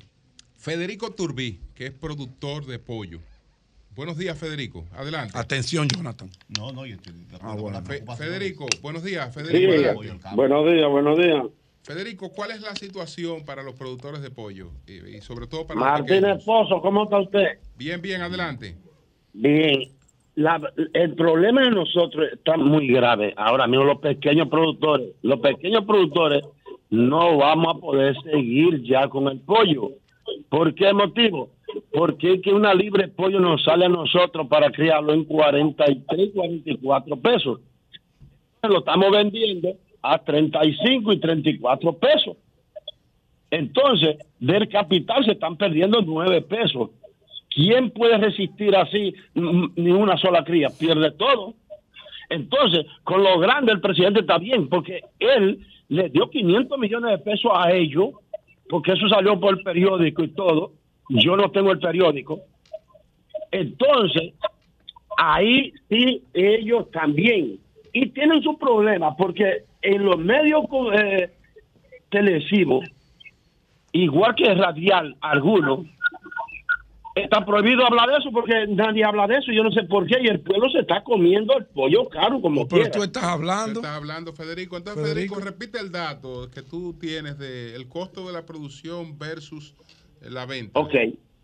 Eh, el costo de producción para producir una libra de pollo de engorde nos sale a nosotros, los pequeños, a 44 pesos. Libra de pollo. Porque, y, explícanos qué componente interviene y cuáles han subido de precio. ¿Cuál ha sido que ha subido de precio? Sí, ¿qué, es lo más costoso para ustedes? ¿Qué es lo que más le ha subido? el alimento que tenemos que comprar que cuesta 1.600 pesos un quintal de alimento sí. para, para el pollo, para poder producir el pollo, porque no tenemos la fuerza para ponernos a hacer el alimento y comprarlo desglosado para entonces fabricarlo. No tenemos cómo, porque es, es muy costoso hacer eso. Yo compro hasta 1.600, 1.800 quintales de alimento para poder criar el pollo. ¿Cada qué tiempo, señor, usted compra eso? Oh, cada 40 días. Es que tengo que, porque el pollo se toma 35 y 45 días.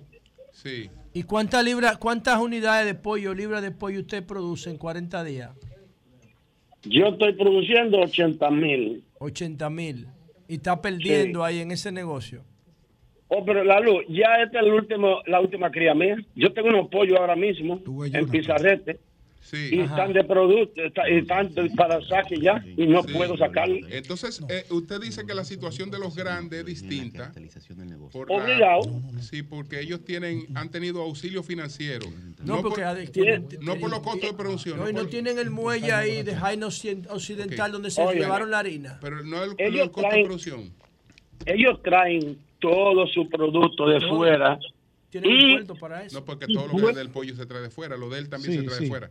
Okay, sí. Todo eso hizo muy bien, son importados. él lo compra hecho. Él lo compra, pero de todo eso, se sale. Producto terminado. compra los insumos y lo procesan sí, ellos. Sí, bueno, está bien. la eso, diferencia. Eso no está malo, pero, la, pero yo no dije que esté malo, es que hay una, ahí hay una. Todo es eh, producto importado. Pero el asunto es que la, hay, hay, hay, para los para los pequeños en estos momentos hay una situación de, de pérdida.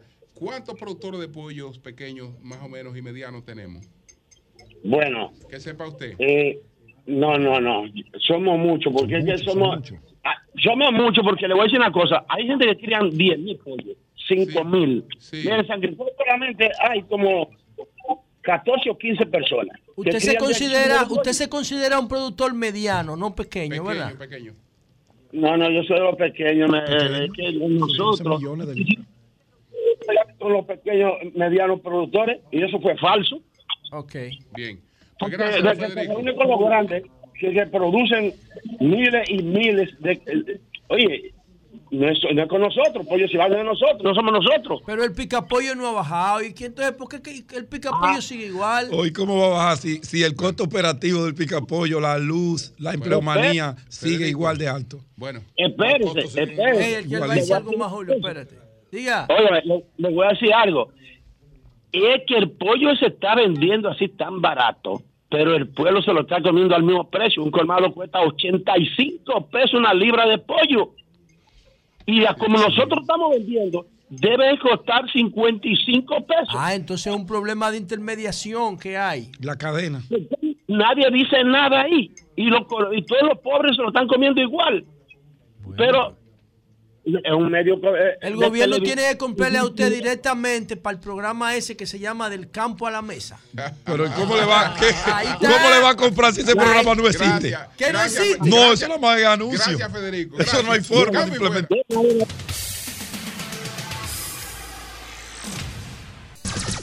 Son 106.5.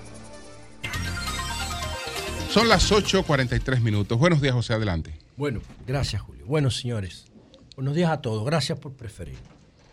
Bueno, todo el mundo está atacando a Al Horford porque dijo ayer con muchísima responsabilidad que no, que no va a participar en la selección dominicana que va a jugar el Mundial en Asia en el verano después de ese triunfo histórico contra Argentina.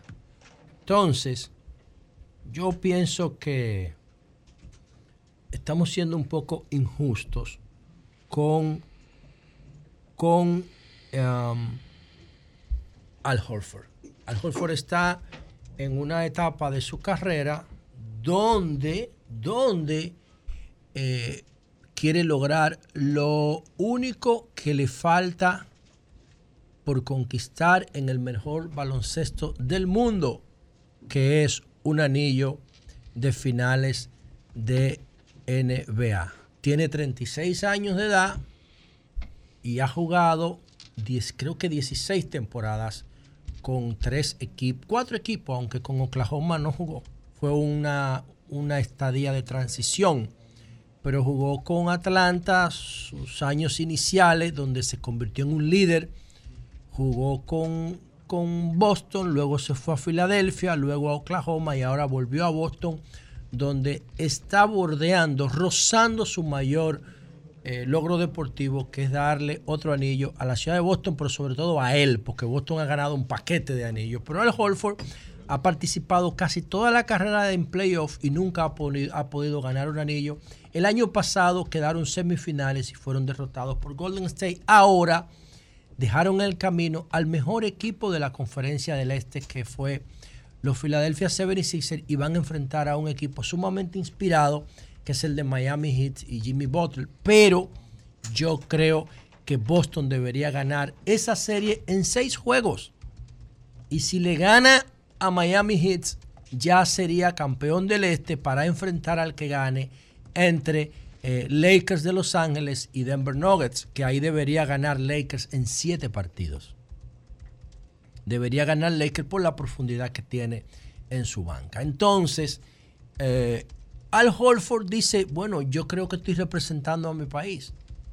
No voy a, a jugar en la selección, eso no está en mis planes habría que, yo estoy tratando de ganar un anillo, todavía no hemos salido de las finales de conferencia, luego vendrán las finales de la NBA si logramos vencer al Miami y entonces en mi mente eso no está porque eso es una, yo tengo que prepararme para eso. Y no le está vendiendo sueño a nadie de que sí, de que no, no, está siendo honesto. Y yo pienso que, que hay mucha injusticia con relación, con relación Al Holford él no va a jugar para la selección. Nosotros, eh, si Car Anthony Town juega, nosotros tenemos a Eloy Vargas también, que es posición 5, que es la posición que juega Horford. Entonces, eh, yo pienso que eh, pienso que no hay que sacrificar, no hay que sacrificar a Al Horford por la posición honesta que está asumiendo. Es un, le está dando a la sociedad dominicana que le está dando a la sociedad dominicana que sigue muchísimo el baloncesto. El viernes cuando los Lakers le ganaron a, los Warriors y a Steph Curry, hubo celebración en el país como cuando juegan las Águilas Licey, uno gana y uno pierde.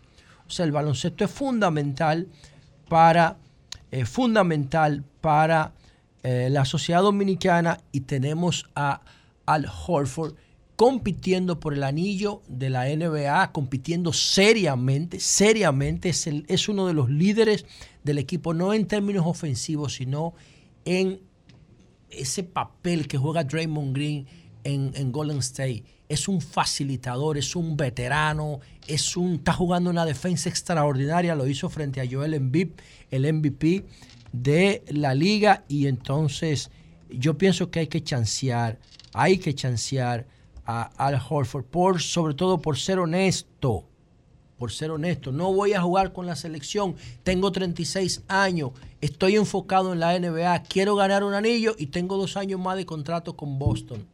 Eso está bien. Yo pienso que ya le ha dado muchísimo, muchísimo eh, fruto a la sociedad dominicana en el baloncesto. Y hay gente ahí como, como Carl Anthony Town, como, como eh, eh, Eloy Vargas, eh, como, como, ¿cómo se llama el de Jaina? El, el, Delgado. Eh, Ángel Delgado. Ángel Delgado que juega la posición de pivot también, que pueden hacer un gran trabajo. Montero no, Montero de base, muchacho.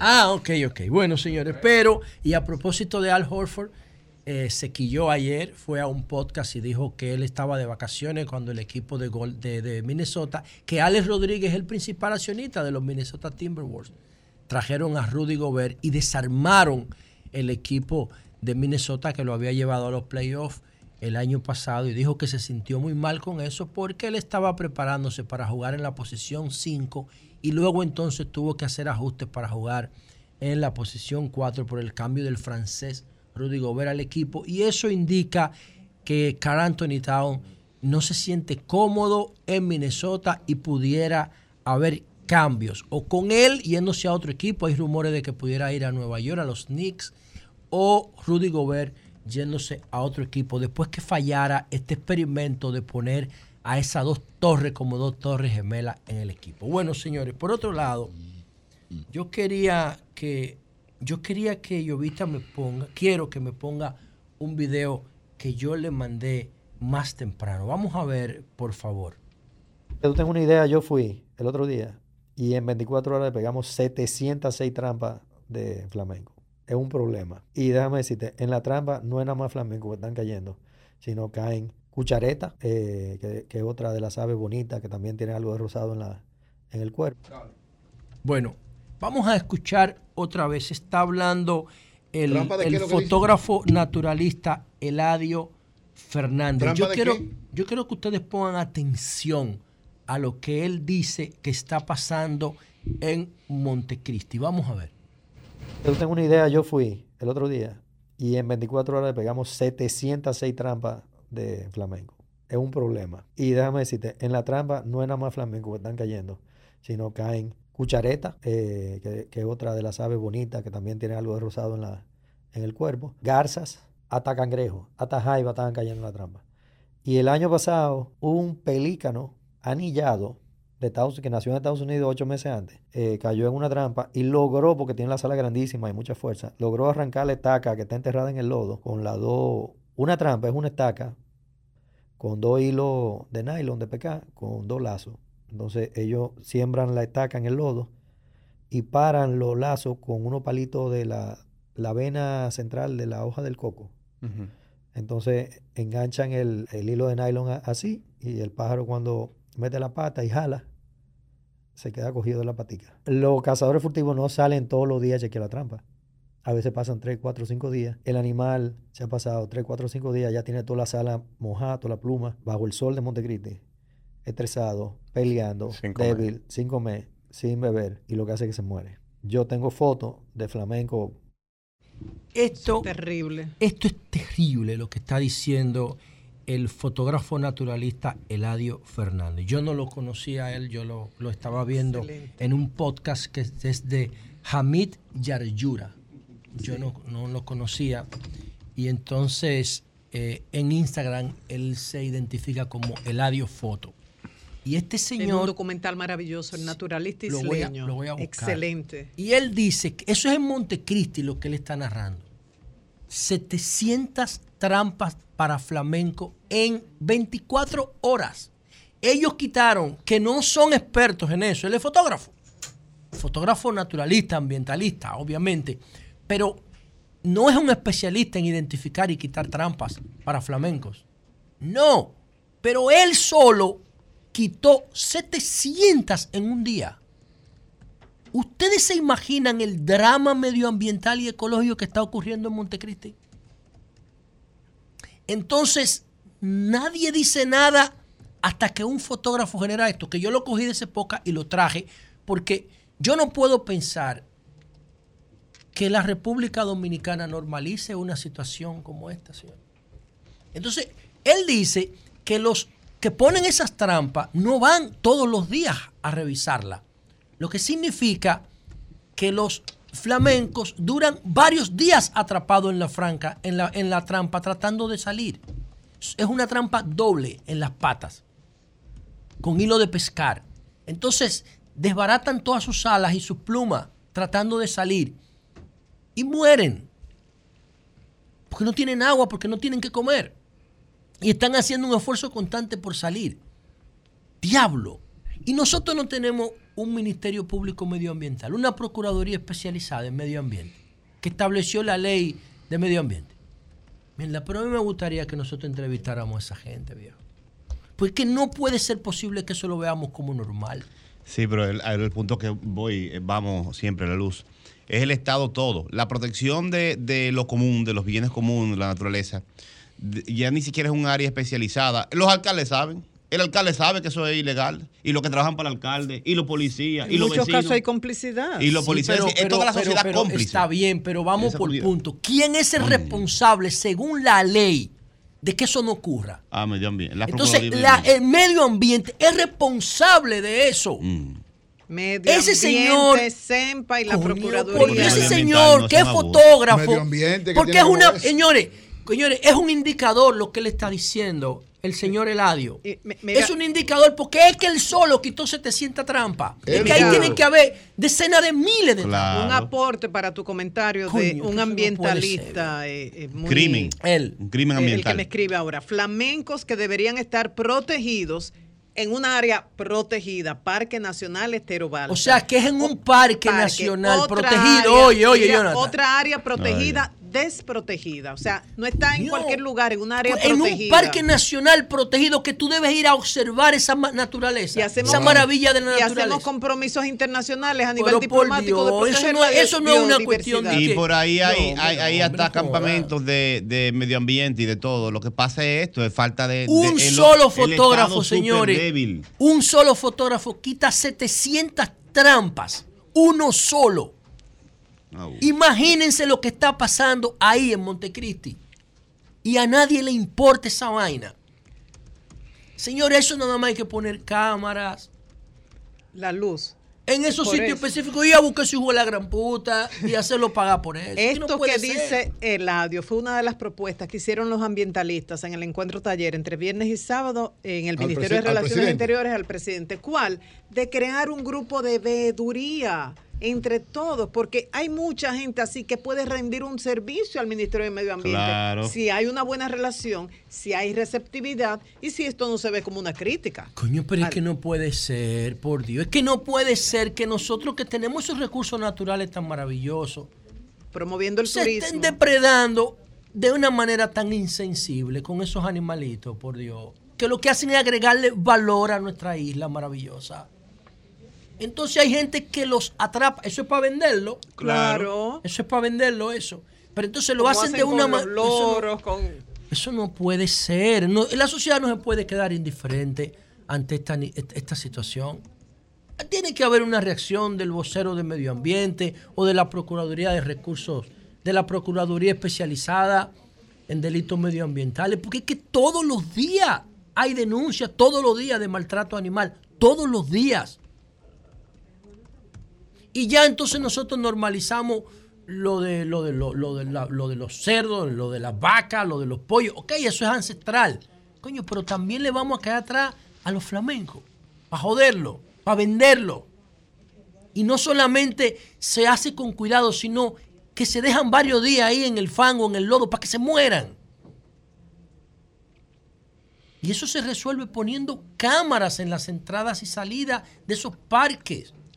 Para que nosotros veamos quiénes son los que están haciendo esa vaina, por dónde lo sacan, quiénes eso lo será una inversión muy alta. Cámara, pero es que eso, las cámaras no valen nada ya. Ya las cámaras no valen nada. Una cámara, oye, oye, una cámara te hace un trabajo mil veces mejor con guardaparque. Te estoy diciendo yo. Pero mil veces mejor. Claro, mil veces mejor. Pero no lo puedes sustituir. No, O sea, yo no digo que lo sustituya. Mientras nosotros un conseguimos. complemento al trabajo del Bueno, mientras nosotros conseguimos un cuerpo de guardaparques que sea eficiente, que se formen de verdad y que se les pague, no que se les pague como campesinos, que se les da ayuda, que se les pague de verdad, como yo vi en Washington en el Potomac, cuando yo fui a estudiar a Washington en el 2004. Un guardia, señores, un guardaparques con, un, con una escopeta, unos binoculares en una cabaña, en una caseta, en una torre de vigilancia, cuidando el río, sentado ahí cuidando el río. Y tú ibas al Potomac en Washington, que tú escuchas ese río como brama cuando tú llegas al aeropuerto de, de- Washington, del Distrito de Columbia. Tú escuchas ese río vivo y el tipo sentado ahí el día entero cuidando su río. Y tú vas al río, puedes interactuar con el río, lo que tú quieras, pero te tienes que llevar la basura que generas. No puedes dañar el medio ambiente cuidando su recurso natural con un arma de fuego. ahí. Ese es un guardaparque de verdad. La luz Como lo que brevemente. veíamos en el oso yogi, ¿se acuerdan? con Do- el gorrito y toda la. Fuentes te dice, así pasó en San Cristóbal con un caballo que le cayeron a palos. Es que la unidad de protección animal la están desmantelando en la Procuraduría. eso Dile a José que invite a la directora de, de esa unidad a ver qué hacen. Eso no puede ser, no se puede quedar. El gobierno del presidente Abinader no se puede quedar indiferente ante este nivel de desatención medioambiental que hay en la República Dominicana. Eso es un abuso. Eso no puede ser. Un solo fotógrafo, señores, desactivar 700 eh, trampas. 700 trampas para pelícanos. 700, un solo fotógrafo en un día. Que además de bregar con eso, tiene que cargar con su cámara y con su equipo. ¿Cuántas trampas debe haber en Montecristi para estos animalitos? Yo lo dejo ahí y yo quisiera tener una respuesta. No yo, ¿qué importo yo? La sociedad dominicana. Y si no, coño, vamos a salir los fines de semana para los campos a defenderlo, a cuidarlo. Porque ese es nuestro entorno. Nosotros tenemos la responsabilidad de dejar este medio ambiente mejor como lo encontramos para las generaciones por venir. Cambio y fuera.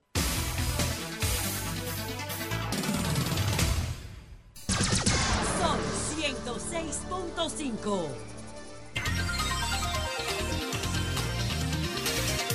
Son las 9.13 minutos. Buenos días, Jonathan. Adelante. Muy buenos días, República Dominicana. Saludos para todos los hombres y mujeres de trabajo que nos honran con su sintonía. Yo me Voy. encontré con dos gente que no tienen trabajo allá abajo. ¿Qué hago con ellos? La gente de trabajo, siempre me refiero, qué bueno que tú me lo preguntas para volver a repetirlo. La gente que tiene el trabajo como el medio legítimo para ganarse la vida. Ah, entendí. Generar empleo, empleo, generar empresa o trabajar. Ser productivo, Sí, es, eh, hay otros que quieren coger atajos y beneficiarse del trabajo de otros. Ay. Entonces la sociedad, la sociedad se construye en base al trabajo y somos promotores de la gente de trabajo. Lamento eso, lo que pasa es que el chisme se dice de un chin de lejos de los micrófonos. Sí, gracias. Sí, él me quiere boicotear, pero lo quiero mucho. Mi amigo Virgilio, el rubio, le digo ahora. Eh, el- eh, sí, más popi que, que- que Virgilio, hay poco. Bueno, voy a hablar del principal tema político Ey, de la pero actualidad. así no, loco, así no. Pero Popi no es un insulto. No, pero le gusta. Un insulto eso. A él le gusta. Yo no lo veo como un insulto eso. Y además le popi Busca, porque... busca, busca lo que tú, lo, para que No, tú veas. No, no, en la sección que le estamos dando aquí en este país no es mala. Búscalo para que tú veas en el Chulambre, cartel de los no, No lo veo mal eso. No, ¿eh? No me molesta. Cosmopolita y, y- y líder aquí en su ámbito. Una estrella. Gracias, líder. Te vamos a apoyar, diputado. Claro, claro. No, no te preocupes, hay que reconocer las virtudes de los demás. Mire, Gracias. voy a hablar del principal tema político de República Dominicana en este momento. Atención. Eh, hay una crisis de agua en el país. Ese esa debe ser la principal preocupación de todos. Una crisis real, aunque usted vea que está cayendo una lluviecita aquí en, en el Gran Santo Domingo, en Santiago también está lloviendo mucho, hay una escasez profunda de agua. Dice el presidente de la República, Luis Abinader, que los niveles de las presas en República Dominicana están en su peor condición de los últimos 40 años. Claro, estamos siendo afectados por el fenómeno del niño. Ahora también tenemos altísimas temperaturas, según la, la ONAMED, con el tema de la, el polvo del Sahara, que está coincidiendo con este fenómeno de, del niño. Y las presas están, repito, en sus niveles más bajos de los últimos 40 años. Es el informe que presentó el mismo presidente de, la República. Para que usted tenga una idea, lo que dice la CAS en este momento eh, es que la producción, esta, la producción, fundamentalmente ha habido una disminución drástica de los caudales de los ríos Jaina, Duey, Isa, Isabela, Nizao y Osama. De estos 146 millones que tenemos de déficit, 143 corresponden a los acueductos que tienen como fuentes los ríos, las fuentes superficiales, y eso se debe a que las lluvias están muy escasas. Entonces, estuve ayer en Invivienda caminando, invitando a los vecinos de Invivienda a la velada cultural eh, que tenemos para conmemorar el fin de la dictadura y el reinicio de la democracia el día 29 a las 6 de la tarde en el Parque de Invivienda y mucha gente se me ha acercado a que comente el tema de la escasez de agua en Invivienda y venía con esa intención de hablar de la situación específica de Invivienda, pero he caminado por otras zonas de la circunscripción 3 de Santo Domingo Este y el clamor es generalizado. Y veo los informes entonces de la CAS que me dicen que justamente es el Gran Santo Domingo y Santo Domingo Este, los Alcarrizos, Pedro Bram, los Peralejos, los Girasoles, mm. los residenciales de la República de Colombia, que Pedro lo señala, y Santo Domingo Este son los más afectados por esta medida, de, por esta situación de la escasez de agua. Por lo tanto, ciertamente hacemos un llamado a la CAS para que mejore el flujo de agua hacia el sector de vivienda, Jainamosa y zonas aledañas, San Isidro, el Bonito también, y por mi mamá en Nuevo Amanecer. Pero tengo que decirle hasta a mi mamá y a mi familia que esto no se resuelve con facilidad porque es grave la, la crisis de agua es grave. Las presas están en su peor momento de los últimos 40 años, los peores niveles. Por lo tanto, tenemos que prepararnos, si eso no se resuelve rápido, para administrar el agua con la mayor racionalidad posible. Hoy me dice, estoy viendo el mismo informe de, eh, la CAS, que dice que está mandando 150 camiones cisterna de agua eh, a todos los días, distribuyen 1.5 millones de galones por día y me parece poco incluso duplicando si se profundiza la crisis, esta cantidad de camiones, es muy poco.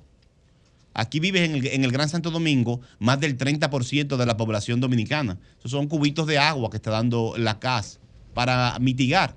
Por lo tanto, ya estamos pasando a un nivel, a una etapa en la que tendremos todos que poner nuestra parte para racionalizar el agua y me imagino que debemos ya estar pasando al control del uso no no priorizado de agua.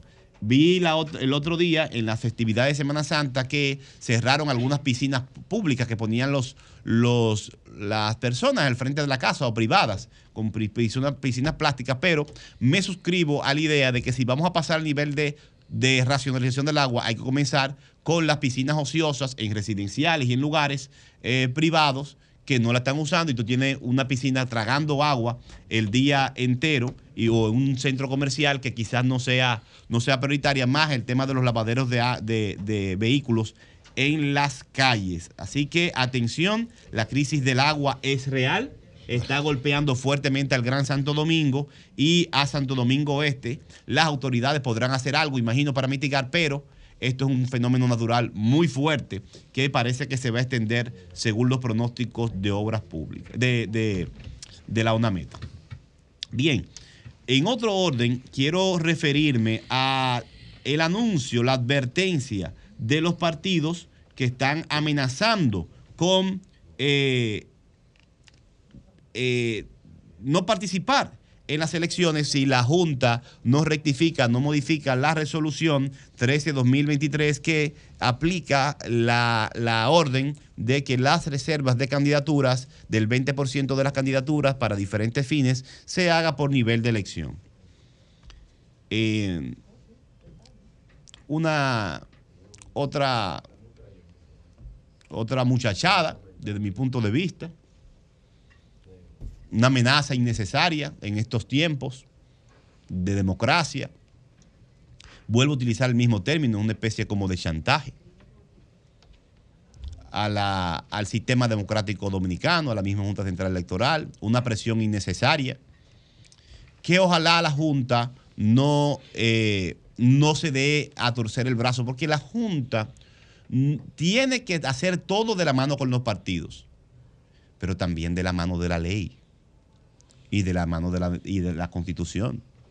La Junta no es un organismo para hacer acuerdos por los partidos fuera del marco de la ley. Todos los bajaderos que, de, que tiene que buscar la Junta tienen que ser bajaderos legales, no solo políticos. Son bajaderos legales, no políticos solamente. Y ciertamente hay que mantener una armonía en el proceso y estamos, falta mucho para... Pero no puede ser que alguien amenace con, con boicotear las elecciones porque no, la Junta no le responde como ellos quieren que le respondan. Pero no boicotearla, el puede participar el gobierno nada más. Sí, pero es una las especie- elecciones, es una- no- las elecciones no es, no es No. llamando a las elecciones, si puede participar un solo partido. pero sabemos y tan que- mal, y tan mal están los otros sabemos partidos que- que, puede digo participar- yo. puede participar pero, uno y hay pero elecciones sin es que tan problema. mal están los otros Sabemos partidos. que en el fondo puede participar, se dan las elecciones, pero puede participar un solo partido. Sabemos Ah, que en el el fondo también. es desacreditar a la misma Junta, desacreditar No, el pues, es el proceso. problema, no hay problema. eh, con una actitud antidemocrática de parte de estos partidos. Me O cobarde, sorprende. cobarde, cobarde. Eh, antidemocrática, vamos a llamarlo antidemocrático, vamos a ser un poquito más cobarde, Tú sabes que también. ya me está saliendo tacana. Hay que ir eh, buscando el punto medio. Y eh, los partidos que están con el PLD a la cabeza, amenazando con eso, tienen todo el camino para ir al Tribunal Superior Electoral. Lo No, no, repito. ya no pueden ir ahí. Se le fue el plazo. Tienen que ir al constitucional. Al- donde- a, la- a los tribunales. Hay jurisprudencia. Porque si ya las elecciones pasadas se aplicaron con esa misma cuota del 20% por nivel y usted la aplicó sin problema. Y hay una sentencia del Tribunal Superior Electoral que no es tan, no es, es tan general, Julio. Julio decía que no se puede generalizar. Que lo- el tribunal fue el que dictó la tabla de la distribución. El tribunal no le respondió al PRM en esa sentencia. El tribunal le respondió al sistema político dominicano, porque Bueno, si le hubiera no respondido tiene- al es PRM. que, es que no tenía potestad para eso. Estaba tratando un asunto inter, interparte. Claro, pero y no tú tenía sabes- esa potestad. que sí la puede tener el, el- el Tribunal Constitucional. Sí, pero Pero, es- pero, pero, pero él no tiene potestad. Es decir, él está apoderado de un asunto de parte. Pero tú sabes y que en función de eso está. eh, sentó puede- puede jurisprudencia. dec- no, no, no, no sentó ninguna Sentó jurisprudencia. jurisprudencia. ¿no? ¿Cómo El di- esa decisión no es jurisprudencia? Eso es- ¿Y por qué no? Si es el, No, lo- es lo máximo órgano contencioso de República Dominicana en materia electoral. ¿Quién más puede dictar jurisprudencia si no es ese No, porque la jurisprudencia, digamos, es, eh, eh, es una cadena de decisiones en un sentido. Pero No, no, pero eso que no lo él es. no tiene que hacer una cadena, como dijo, porque no es un tribunal, no es un tribunal primario, es un Es la tribunal. máxima autoridad a- del auto- sistema eh, la electoral. máxima autoridad del sistema electoral. O sea que lo que dijo Dantes aquí, Dante debe revisarlo. Claro, claro. no, y es así, eso no está en discusión. Para que Eh, hay que buscar la y quinta después, entonces sí, Pero yo voy a claro. decir para qué. Sí, eh, a mí, ojalá que la Junta no haga como esto, porque si la Junta sigue con esta actitud eh, eh, eh, de flexibilidad ante la ley, ahí es que va a perder credibilidad. La Junta permitió la campaña de tiempo. La Junta ha permitido que el país esté lleno de valles y no hemos comenzado ni siquiera la pre-campaña según lo que dice la ley. Si la Junta sigue cediendo, lo que va a permitir es que el mismo órgano vaya perdiendo su credibilidad y la fortaleza que necesita para dirigir un proceso. El presidente de la Junta no es un socio, un amigo chabacán de los miembros de los partidos. Es un rector del sistema, claro, con ecuanimidad, con flexibilidad, pero una flexibilidad en el marco de la ley. Y con esto concluyo esta parte para decir algo brevísimo de otro tema. Los partidos políticos son los principales mecanismos de construcción de la democracia. El sujeto de la democracia es el ciudadano. Y los partidos son vehículos muy importantes. No le luce a los partidos estar promoviendo la violación de la ley. No le luce a los partidos hacer bloques para desobedecer sentencias de los tribunales. Eso es un muy mal ejemplo. Ah, no, que se vayan al matadero y que se lo lleve el Eso es muy ahí. mal ejemplo, ¿no? Que, que vayan a su elección. Eso es muy mal ejemplo, Este lo especialmente para los jóvenes. Por último, eh, Julio, aquí anunciamos atención a la gente, a toda la gente que vive en los residenciales cercanos a la autopista Rafael Fernández Domínguez, autopista de San Isidro. La Obras Públicas está informando, en un rato sale la información a los presidentes de juntas de vecinos, que la reunión que se tenía para presentar las modificaciones que se le están haciendo a la ampliación de la vía no va a ser mañana miércoles a las 6 de la tarde en Plaza Moderna, sino el jueves a la misma hora, a las 6 de la tarde, en Plaza Moderna. Se está preparando un video explicativo para que la gente comprenda bien cómo va a terminar la vía, por eso Obras Públicas pidió un, un tiempo, un día más. Se reunió con los técnicos del ayuntamiento y entre los técnicos del ayuntamiento y el Ministerio de Obras Públicas, mañana harán una presentación a las juntas de vecinos de toda esa zona para que vean las modificaciones que se van a hacer a la ampliación de la, de la autopista de San Isidro y la, cómo va a quedar la obra cuando sea concluida en un render que se está eh, preparando esto. A propósito de que con razón, con muchísima razón, la gente de la zona ha estado incómoda, intranquila, afectada por el ritmo de la obra y por la construcción del muro que va a ser divisorio de varios de los carriles. Así que el jueves a las 6 de la tarde, Obras Públicas estará presentando a toda la comunidad y a las juntas de vecinos lo, cómo va a terminar la obra eh, para que puedan también opinar de- sobre cualquier detalle de la misma. Cambio y fuera. Son 106.5.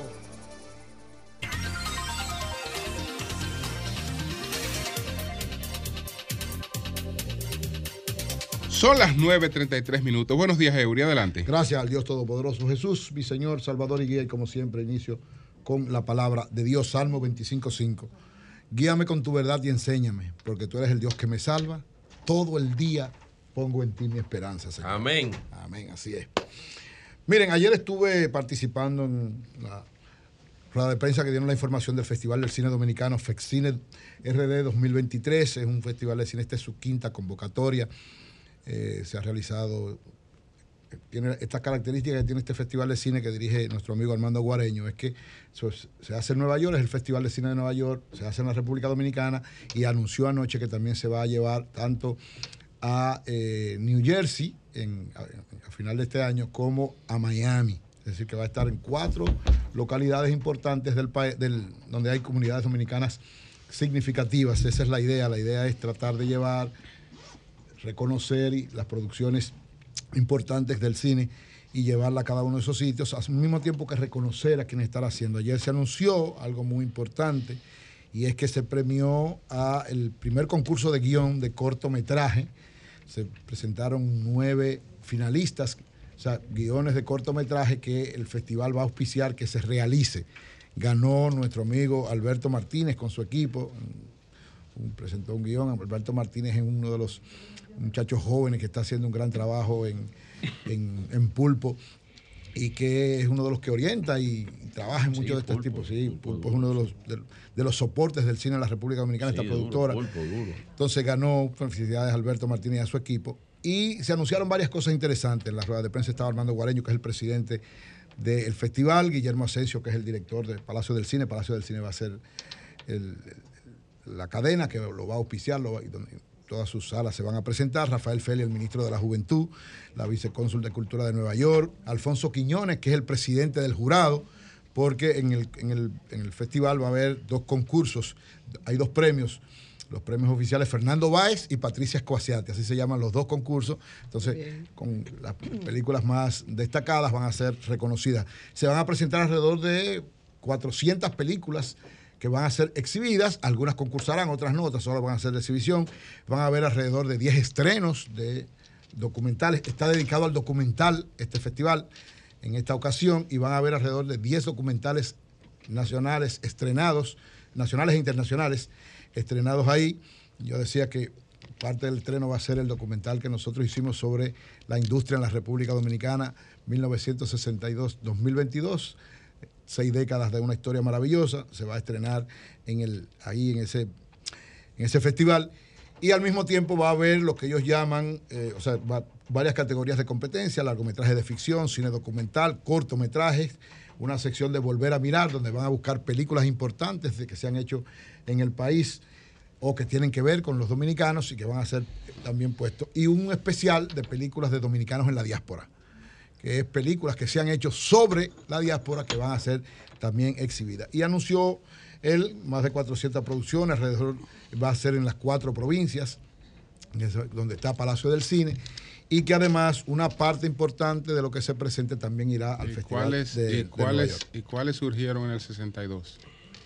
En el, después del, o sea, el Porque criterio tú- que hay porque es... tú puedes hablar de la organización del sector industrial, no de la industria. No, no, el, el- el documental plantea, la industrialización hizo Trujillo. Claro que sí. Es el proceso post-Trujillo. Bueno, Exacto. ok, pero la industria, No, toda, sí. toda la industrialización la hizo Trujillo. No, no, el proceso industrial Ahora, inició con Trujillo. sí Entonces- aparecieron ya las asociaciones empresariales, que es otra cosa, no la industrialización. No, no, pues, el Porque docu- la industrialización No, oye, eh, ¿cómo- eh, eh, empezó siendo gubernamental. Perdón, oiga, el documental se llama La industria en RD en el periodo 1962-2022.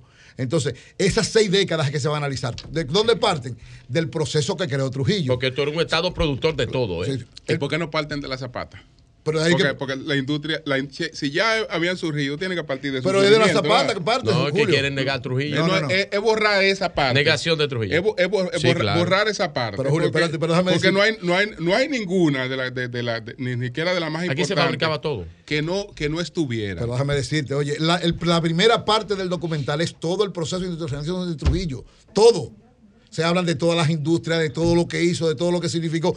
Incluso se menciona, sobre todo Bosch, que dice, Bosch, y, y está citado a sí mismo, el, la industria en la República Dominicana empieza con Trujillo. Claro. Citado textualmente. Ahora, se toma como referencia porque no es el periodo de Trujillo que se va a analizar, sino es la referencia. Ahí empezó. Bueno, si es, si es la historia de la industria, De la la historia industria, tiene que empezar con Trujillo. Es, es Trujillo. No. Ahora, si es, si, es la, si es la historia de las organizaciones empresariales. Empresariales. ya Es la industria otra ya cosa. eso es otra cosa. No, lo que se va a Pero hablar la, es el- la- la industria, toda la industria, lo que es la industrialización.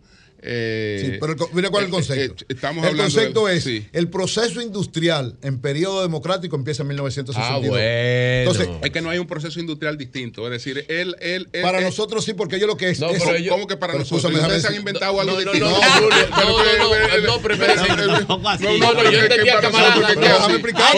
No, Hay una sola industrialización. no, es no. Es la misma industria. No, que es. es. Es la misma industria. Ellos están hablando Ellos del proceso. Lo que pasa de- que, que que durante la dictadura había un proceso de paternalismo. No, del trujillismo que no. tenía toda la Oigan lo que voy a empresa. Entonces él lo está hablando tiempo No, democrático. pero- pero ya no, no, no- Oigan lo que es. Por ejemplo, nosotros Vamos hicimos un documental Ajá. sobre los presidentes, que dijimos, escogimos un periodo, no todos los presidentes. ¿Cuál fue el primer periodo? El periodo, desde el primer presidente que fue Pedro Santana hasta Héctor García Godoy. Lo trabajamos ahí. Hablamos en general de todo lo que es la presidencia, pero escogimos un periodo. Ese periodo estudiamos. Ahora, hablamos de los Claro, otros como ya- Pero referencia. ya es un criterio muy particular. Pero déjame decirte, porque, eh, Porque, claro, pues ya es un criterio muy particular, porque tú, por ejemplo, ahí excluye a Balaguer. no lo eh, incluyo, pero nada más el periodo que tuvo que ver con no, Trujillo. El, el eh, de él lo vamos a analizar en la segunda parte. Ah, perfecto. Exacto. Entonces, ¿en qué te quisimos? Te habría dado más beneficio excluirlo, te habría dado más beneficio incluirlo.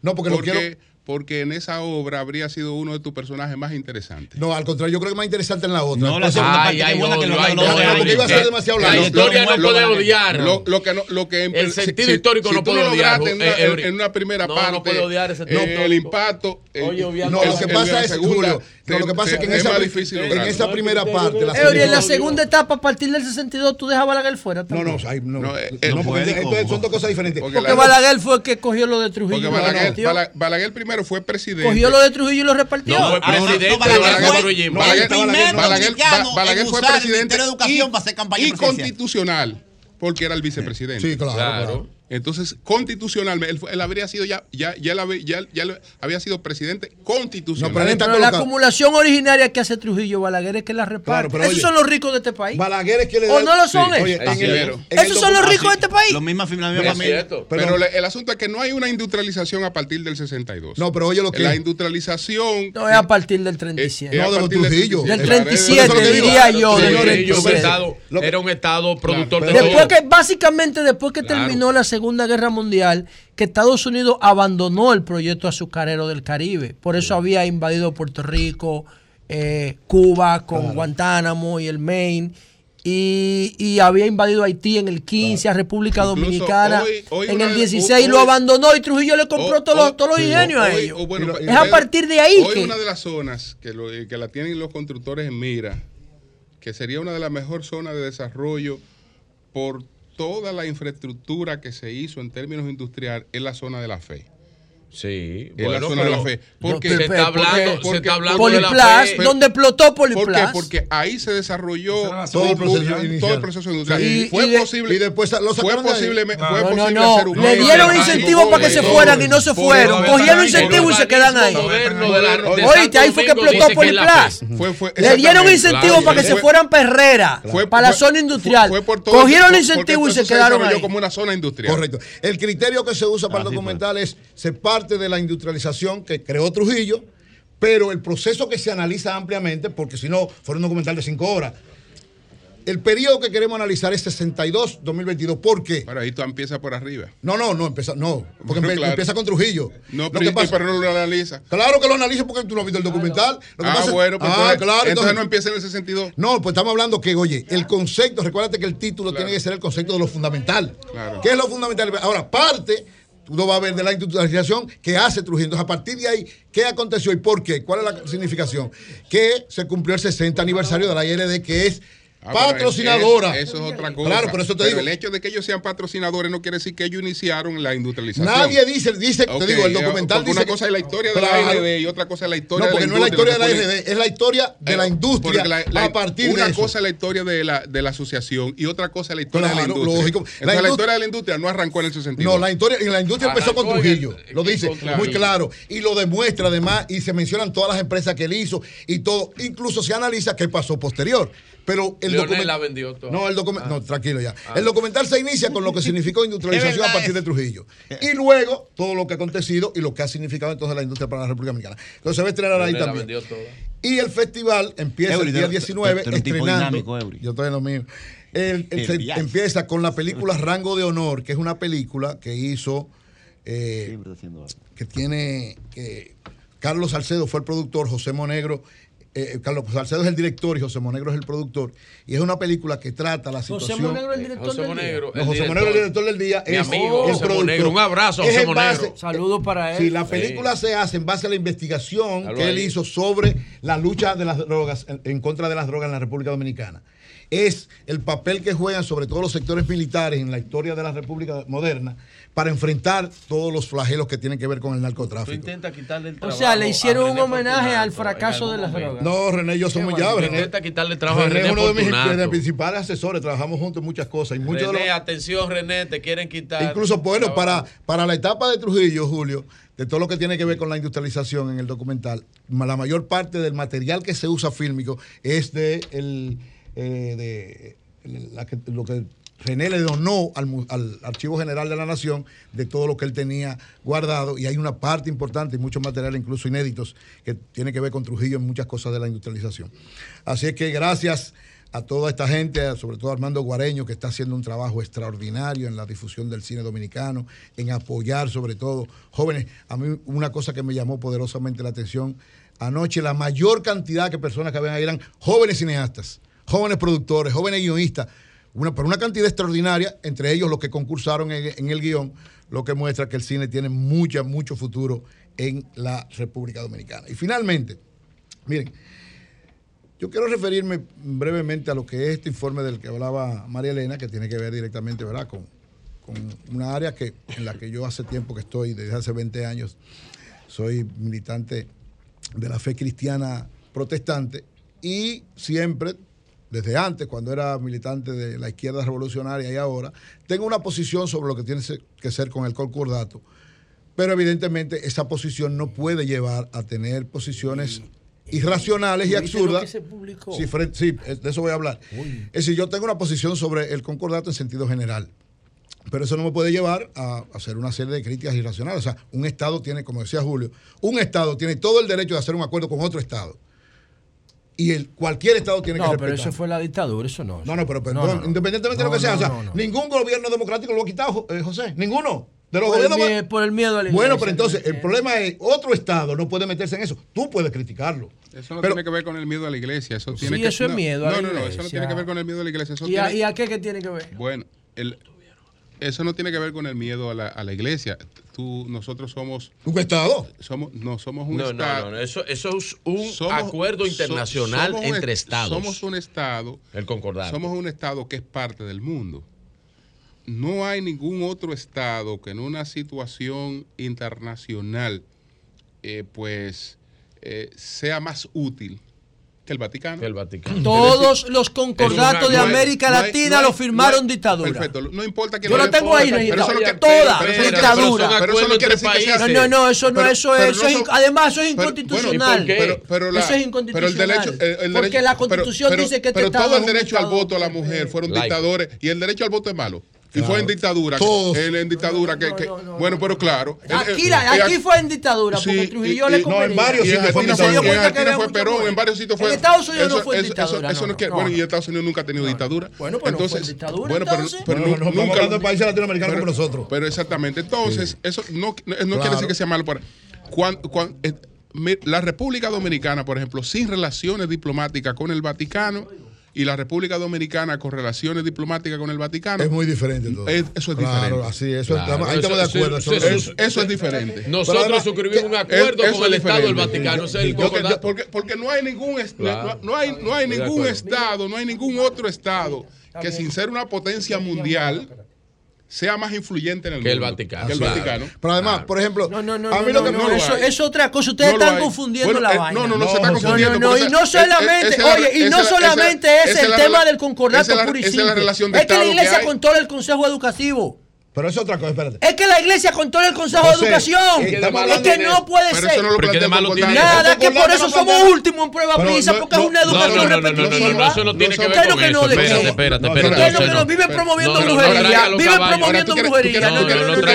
No traigan cosas por los cabellos. Viven promoviendo brujería. Tú quieres escuchar un poquito. ¿Tú sabes por qué la iglesia controla esos mecanismos de educación?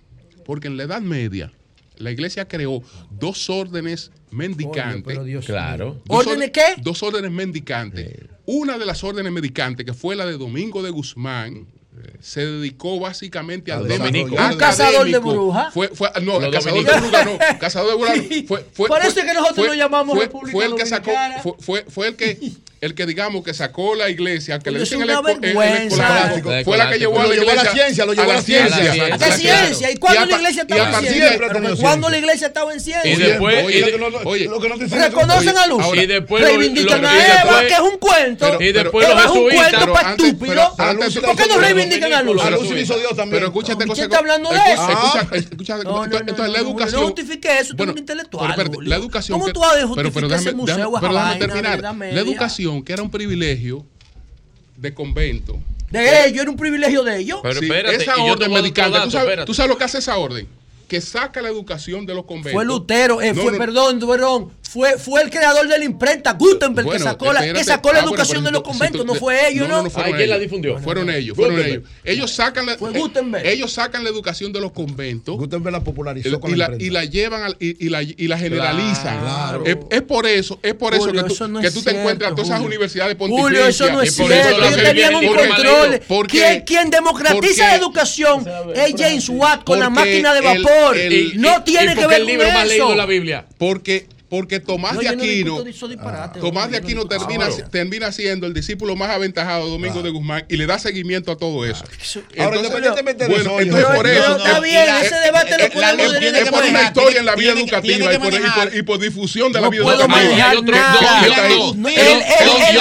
El concordato es Dígalo sin miedo. Y otro tema. No, no, también. El concordato es una asquerosidad. También los jesuitas. Y tienen el control de los en un aporte, en un a la educación. Es Los jesuitas en la República Dominicana tienen historia en aporte a la educación. en, gran medida, en, gran medida. No, hombre, era sí, uno analfabeto todito. Y en un país sin registro, oiga esto, Julio, y en un país donde los registros eran precarios, el, todavía el registro de la iglesia. La iglesia católica tiene 10 10 fiestas aquí y los protestantes no tienen uno. tú puedes decir lo que tú quieras. Usted es defiende esa vaina. No me quite los 10 fiestas. No me quite los 10 fiestas. Bueno, pero ponle 10 a los protestantes. Tú criticas a la sociedad.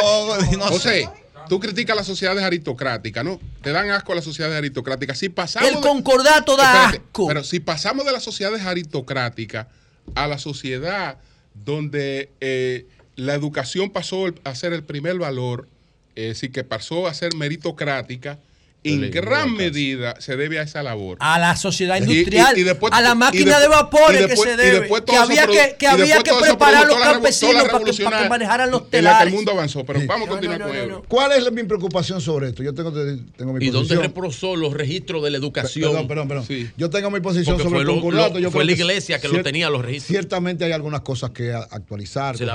Pero independientemente de eso, a mí lo que me preocupa es lo siguiente. ¿Por qué los Estados Unidos... Lo más grave es que Estados Unidos se meten en eso. Espérate, a eso voy. ¿Por qué tiene que O sea, ¿quién critica que Estados Unidos dé todo el dinero del mundo a instituciones en algunos No, países no, que lo que van a propiciar incluso golpes de Estado contra, No, no, contra no, no. gobiernos eh, democráticos Hay que establecidos? quitar esa mala costumbre de que un país es policía de todo el mundo. No Claro, puede o sea, ser. Con ¿quién cualquier critica? tema. Una cosa ya, ¿eh? Con cualquier lo que digo. tema. Ahora, lo vergonzoso es que esa crítica venga de Estados Unidos Eso es lo que estoy y no diciendo. lo promueve el PRM y el PLD Pero, ok, del poder. y- Eso es lo vergonzoso. Yo lo que quiero criticar es- Partido de que progresista. Yo tengo mis posiciones sobre el concordato y, y en su momento la evalúo. Ahora, no, Estados Unidos no puede venir a criticar esto si Estados Unidos hace cosas peores que eso, en todos los órdenes, de ayuda y de propiciar y de financiar. Entonces, así no, respete a República Dominicana. O sea, eso lo discutimos nosotros. Aquí, el que esté de acuerdo, el que no esté de acuerdo. Ahora, no se metan en una cosa que no le corresponde. Muy buena postura. eh. Porque nosotros no, por ejemplo, yo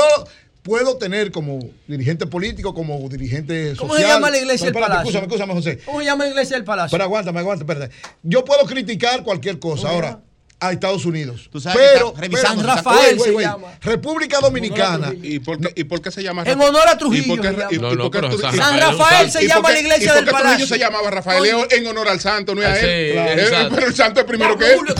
Tú, te vas a meter arreglista. Arreglando, eh. Lo estás Es que arreglando. el santo es primero que Trujillo. Oye, oye, ¿quién diría? No, no, no. Perdón, No, Oye, no, arreglando. no, eh. no, Trujillo que me ataca. arreglando. Arreglando. Eh, ¿Quién dirige, quién dirige la iglesia? el ¿Quién santo dirige fue la iglesia primero. del palacio? Salte A, de a ahí. Trujillo le pusieron Rafael ¿Quién dirige? Un cura militar. Pero lo- los guardias, los guardias le pusieron a la capilla Señor, imagínense Por eso, porque es una alianza iglesia-dictadura. Ahí se fue. El concordato es un vestigio de la dictadura de Trujillo. Que el presidente Abinader tiene que eliminar esa vaina de ahí. Oigan Dile que lo elimine, nada más pierde. Después de la reelección. Dile, que lo baja no. cero Se- punto Después de la reelección que se lo lleva. Nada más pierde él. Ve, ahí está el porque miedo. está aislando a la Ven República cómo salió el miedo. señores, ¿Viste pero- cómo salió el miedo de una vez? Está aislando gratuitamente a la República Dominicana. ¿Aislándola de qué? De, lo- de algo muy importante. Yo no ¿Qué es lo que es? ¿Qué que hay que modificar No, ninguna, ninguna. Las relaciones diplomáticas con ellos no, No, tiene no, ninguna ninguna. importancia. Mire, señor, ustedes imaginan- ¿Tú Pero, yo no me. No, no, que ¿Tú la, redefinan. mediando en la ¿Y por guerra qué de no la podemos Ucrania? No redefinir? tiene ninguna. ¿Tú Pero ¿por quién qué está no la mediando podemos la guerra de redefinir? Ucrania? Señor, ustedes se ¿Por qué no imaginan. quitarla? Vamos a redefinir eso. No, en la guerra de Ucrania nada más está mediando el Papa, no. Eso Vamos no a redefinirla, no hay que quitarla. porquería, vaina. Pero Señor, vamos a para finalizar mi redefinirla. comentario, Sí, imagínense ustedes lo que pasaría Zelensky fue para allá. si el, el gobierno dominicano emite una declaración y dice, ¿por qué los Estados Unidos tienen que darle 40 mil millones de dólares a Ucrania enfrentando a otro país y apoya a Rusia? ¿Usted se imagina que eso pasara? República Dominicana, hu- hubo una situación grave. Entonces, Estados Unidos no puede criticar que República Dominicana haga acuerdo con otro Estado. Tiene que respetarlo, tiene que mantener el cuidado, tiene que mantener la distancia en torno a eso, como ellos exigen en otro lado. Yo reitero, esa crítica en contra del concordato de lo que fuese alguna relación diplomática de República Dominicana con otro país no puede aceptarse, no es válida, porque Estados Unidos no tiene moral para hacer eso, porque es el que más se mete en todos los países del mundo a tratar de desviar la orientación de esos países. Así que, por favor, señores de Estados Unidos, respeten a la República Dominicana. Estoy seguro que el líder del partido Generación de Servidores. ¡Ay! Ese sí. Carlos Peña. Estoy Ese seguro que el, Ay, el ay, líder ay, de ay, generación ay, de ay. servidores no está de acuerdo con la interferencia No puede extranjera. estar de acuerdo. Eh, no, yo, yo estoy seguro que no está de con esa crítica al Estado Dominicano. Buenos días, eh, Carlos Peña, adelante. Julio, hermano, un abrazo y un saludo grande a ese gran elenco de la mañana. Gracias, hermano. Igual Mira, para ti. a- a- aquí hay que tener varias lecturas eh, con este tema. Primero, es que más que ver al Departamento de Estado, aquí tenemos que ver al Partido Demócrata. El Partido Demócrata que tiene una agenda para dividir a la cristiandad dominicana, colocando cosas que no son temas, porque el concordato en este momento no es un tema en República Dominicana. Y le habla no solo el candidato presidencial, sino el líder de la, un líder de la comunidad evangélica protestante. Ese no es un tema que se trata en nuestros pasillos. Ese no es un tema de nuestras reuniones. No, aquí el tema que se trata es un tema que va de manera frontal contra la agenda demócrata y que ha querido imponernos acá. Y que ahora con este tema pretende dividir la comunidad católica y la comunidad protestante en un punto en el que estamos unidos. Estamos unidos en combatir esa agenda 2030 que nos quieren imponer. Estamos unidos contra el aborto, estamos unidos contra la ideología de género, estamos unidos contra la invasión y ocupación haitiana en República Dominicana. Tenemos una mesa permanente de trabajo, líderes católicos con líderes protestantes, donde temas doctrinales no se tratan en lo absoluto. Y hago el llamado a toda la comunidad cristiana del país, que es la única obstaculización que tiene el Partido Demócrata en República Dominicana para impedir que se imponga esta agenda. Óigame bien, la clase política dominicana en su gran mayoría se ha mostrado genuflexa a esta agenda, a tal grado que el mismo presidente de la República llegó a decir que era un aliado incondicional de la ONU. Imagínese usted, desde esa perspectiva, ¿con qué muralla o muro de contención se ha encontrado el Partido Demócrata en República Dominicana para que no se imponga su agenda? Con la cristiandad en nuestro país, católicos y evangélicos, por lo cual no dejaremos que esta interferencia internacional extranjera en los puntos en los que estamos coincidentes, que son más los puntos en los que coincidimos que en los que no coincidimos, todas las manifestaciones cristianas, especialmente en República Dominicana, que eso no venga a distraernos. Aquí hay un, un tema central y es la defensa a la vida desde la concepción, es la defensa a la familia nuclear, como la hemos heredado por nuestras tradiciones judeo-cristianas, y es la defensa a nuestra dominicanidad duartiana, patriótica y nacionalista, como lo está defendiendo la Iglesia Católica y lo está defendiendo la Iglesia Protestante en el país. Eh, eh, Carlos, entonces, eh, sobre esa agenda que tú dices, que yo he comentado va, muchas veces sobre eso, ¿le conviene al mundo, le conviene al mundo la vuelta de Donald Trump? Mira, hay un libro, y Julio, que, Ay, mi madre, que se ha Julio, Julio se ha convertido en el bibliotecario de la radio. Eh, eh, Julio, hay un libro escrito por Neil Ferguson que habla sobre las civilizaciones, donde él revela la importancia del cristianismo para el éxito de Occidente. Y él saca a la luz un informe del Partido Comunista Chino en el que ellos estaban interesados en descubrir por qué Occidente había sido exitoso durante tantos siglos y se encontró que no era ni por su conocimiento ni por eh, sus avances armamentísticos, sino por el cristianismo. Y vio que detrás de cada gran universidad, por ejemplo, había un ministro cristiano. Detrás de Harvard estaba John Harvard, un pastor evangélico. Detrás de Oxford, ministros cristianos. Detrás de Princeton, ministros cristianos. Eh, detrás de, de Yale, misioneros cristianos que la fundaron. Entonces, el, el, el conocimiento que ha traído desarrollo a Occidente ha venido de la mano de la cristiandad, por lo cual decir algo contrario a eso es evidenciar falta eh, de páginas a la izquierda. Y Donald Trump, para bien o para mal, hoy en Estados Unidos está representando la antítesis de la agenda de Joe Biden y del Partido Demócrata. Bueno, pues muchas gracias, pues, muchas gracias a Carlos, Trump Carlos Peña. también. Carlos, Un abrazo. No, Carlos, Sí. antes de irte, el tema de la Agenda antes 2030. de irte sobre, pero por eso es que debe volver Donald Trump. sobre, No, no, no, no, no. sobre el conflicto con la Junta, Eh, ¿Qué piensas?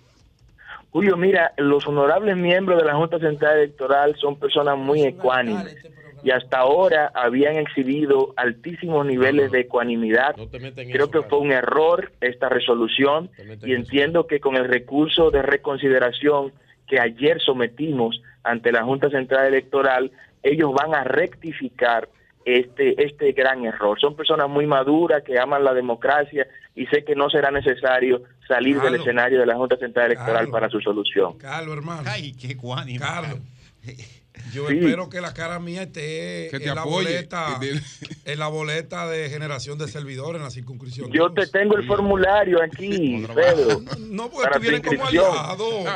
No, aliado con Dios y con el pueblo dominicano solamente. Carlos va a contar su botico bien. los estatutos de generación de servidores dicen que tú tienes que ser miembro. ¿No es así, Carlos? No, Sí, así es, así es, así pero- mismo, así mismo, Julio.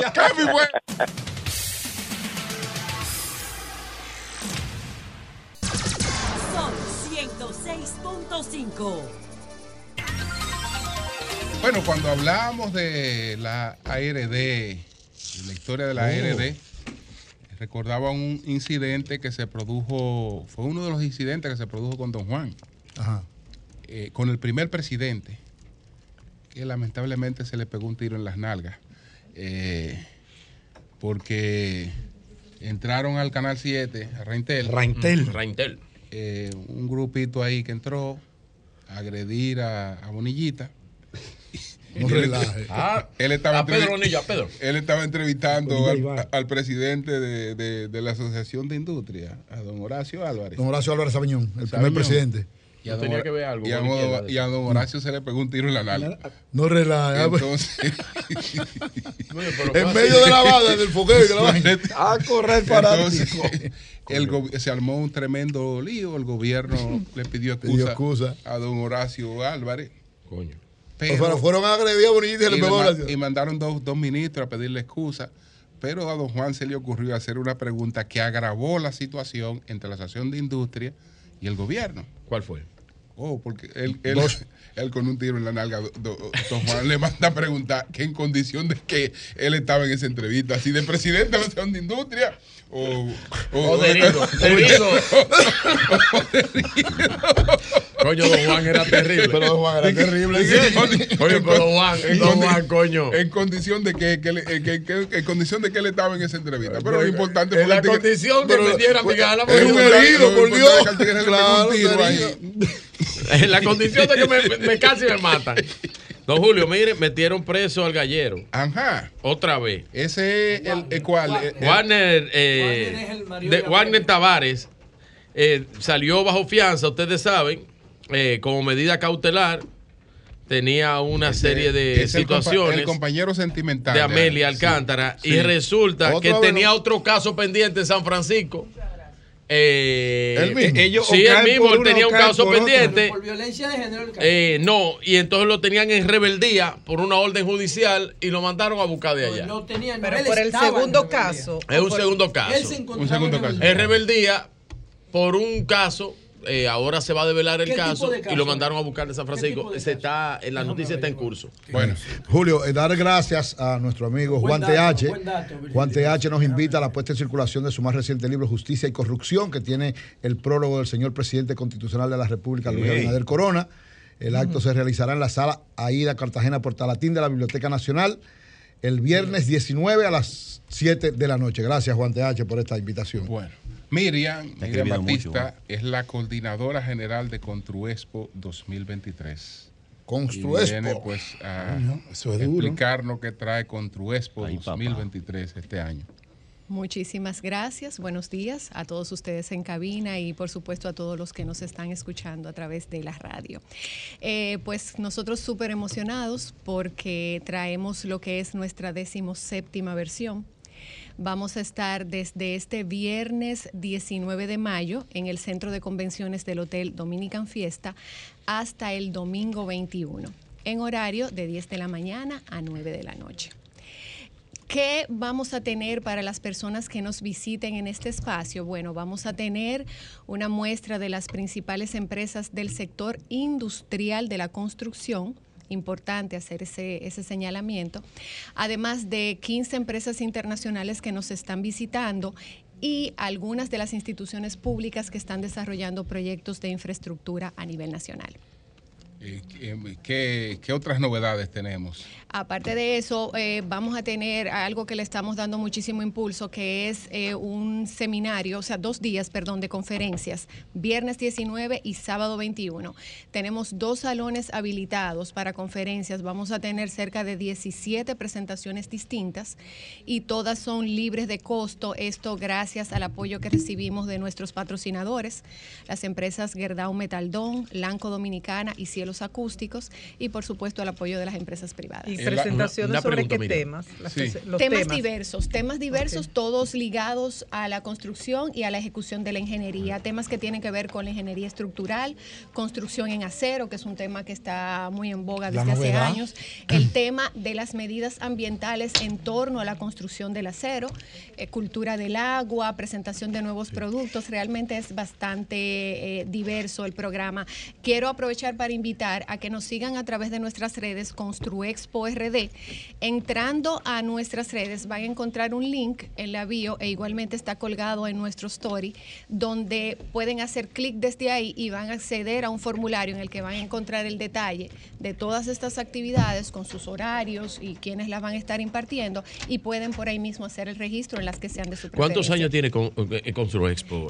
33 años. 33 años 33 años. Bueno, la pandemia hizo algo. Ahí, exactamente, ahí fue que nos saltamos por eso que estamos tan emocionados ahora, porque la exposición se hace cada dos años y desde 2019 ahora es cuando hemos podido volver, porque en el 21 había muchas restricciones, carencia de insumos, o sea, muchos factores que afectaban el desarrollo regular de la industria y por supuesto el que las empresas pudieran concentrarse en la participación en una actividad de esta naturaleza. ¿cómo, ¿Cómo está el sector construcción en este momento? Los materiales habían experimentado alzas eh, muy significativas. Eh, el tema de las viviendas de bajo costo aumentó eh, el estándar, lo que de una manera u otra dificulta el poder adquisitivo de la gente. ¿Cómo está el sector en este momento? ¿Se están moviendo los proyectos? Esos proyectos de torre que veíamos o vemos por, por doquier en la ciudad de Santo Domingo siguen siendo atractivos para la venta el tema de las compras por Airbnb. ¿Cómo, cómo se está manejando el sector en, en, toda su dimensión? El sector construcción en general es un sector bastante dinámico de manera permanente.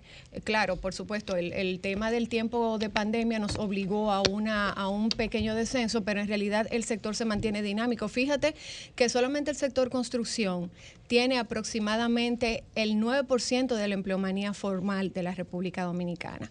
Entonces, eso te dice a ti que, su dinamismo y su importancia en el desarrollo económico del país se mantiene.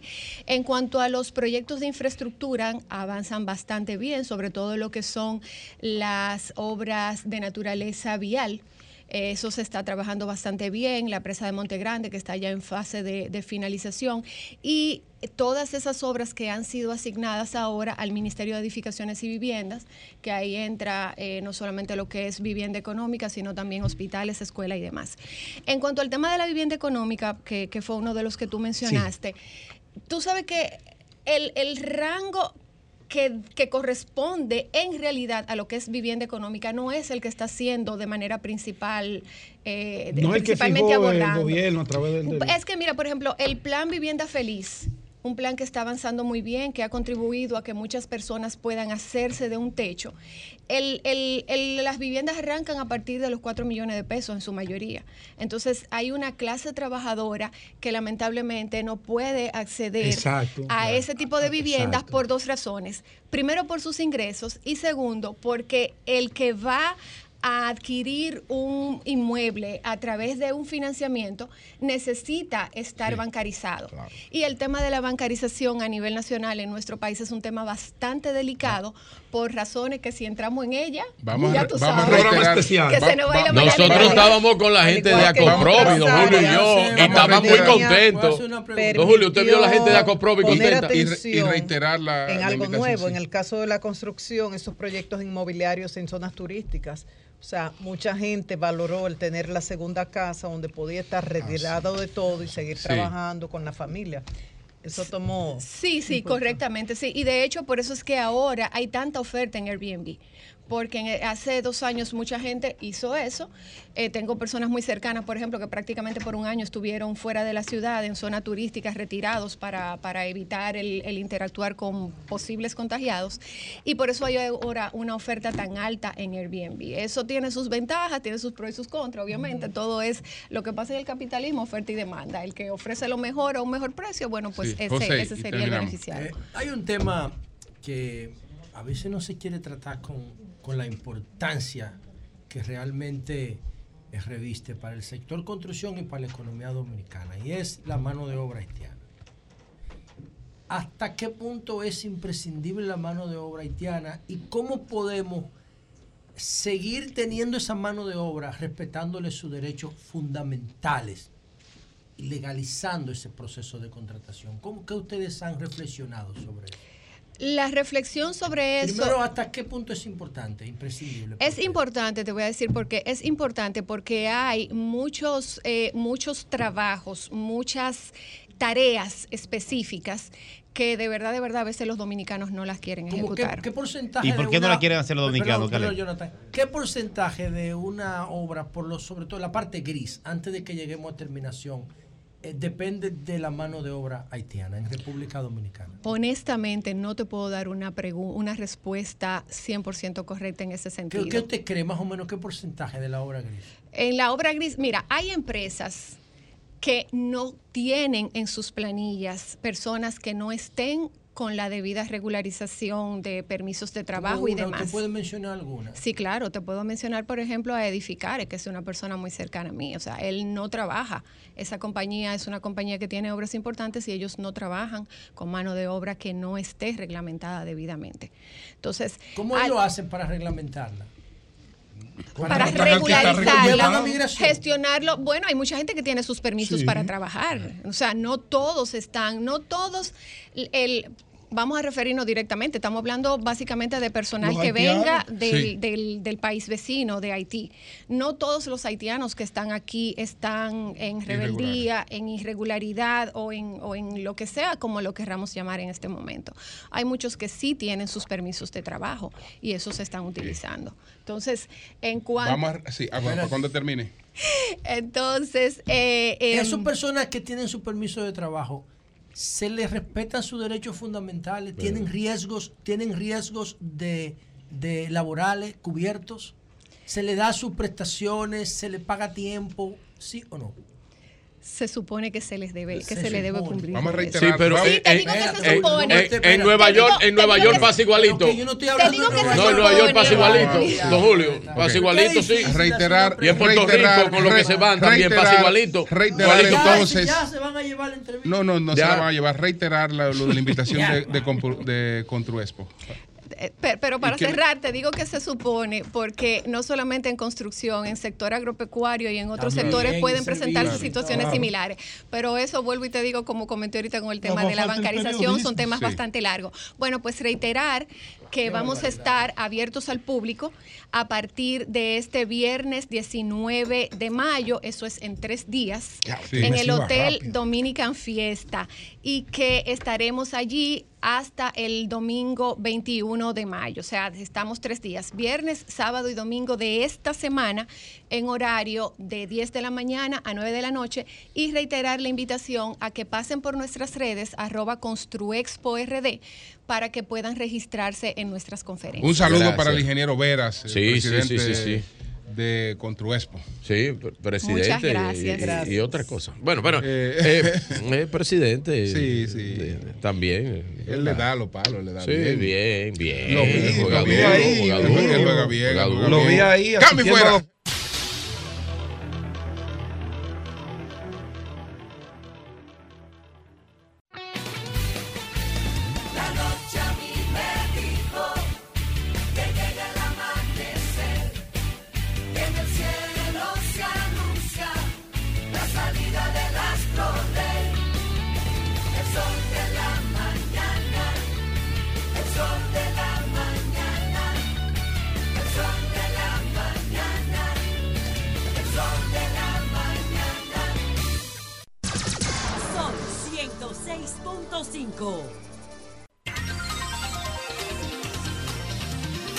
Son las 10.22 minutos. Virgilio con su comentario, pero tiene también otros detalles sobre el apresamiento de Warner Tavera, Tavares Taveras.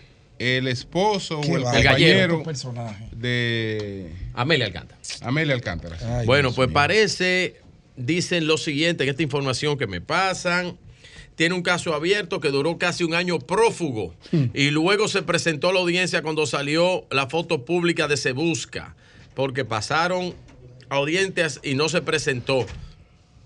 Tiene impedimento de salida del país y está firmando cada dos meses. ¿Cuál es el Ya va a juicio de fondo. Está esperando que la fiscalía programe fecha. Ahora, ¿qué dice lo siguiente? Él tuvo un accidente y chocó una persona. En realidad fue un choque a una guagua de pasajeros. Habían como siete heridos y él quiso incriminar a otra persona como que era otro que iba manejando. Ah, como Rochi RD. Eh, no, Roche no fue. Eh, Estamos hablando de, de, de Honguito. Pero son los mismos todos. Como siete heridos. Sí, él está preso, y él sí. quiso incriminar a otra persona como que iba manejando. Ahora está demandado. Bueno, es por caso. las personas. Pero ese caso es fácil de, de- de- de resolver. En Lo- el lo- accidente. Sí, lo pero lo que él estaba es que prófugo, no se presentaba. Se retrotrajo del proceso y ya él no, Sí, no él da se- garantía a- al sistema. Se de que él, sustrajo del él proceso, se sí. sustrajo. Y lo declararon en rebeldía. Exacto. Entonces ya ahí hay Lo una hace situación. mucho eh, en esa materia. Entonces ya él tiene una situación que le dejan salir confianza, más otra situación. Eh, Ya es complicada la vaina. Bueno, Ahora- hablando se que uno se entiende. sumando. Gracias a todos los que nos escuchan a través de este Sol de la Mañana, de Sol 106.5, RCC Media, la Catedral de la Opinión en la República Dominicana. Y mi pregunta es, ¿cuál es el miedo? ¿Por qué? Y tú desafias a Julio. ¿Por qué amenazar con no participar en un proceso? Primero, eso es chantaje. Primero, eso es chantaje. Y una cosa es lo jurídicamente posible y lo legalmente posible y lo constitucionalmente posible y otra cosa es lo políticamente posible.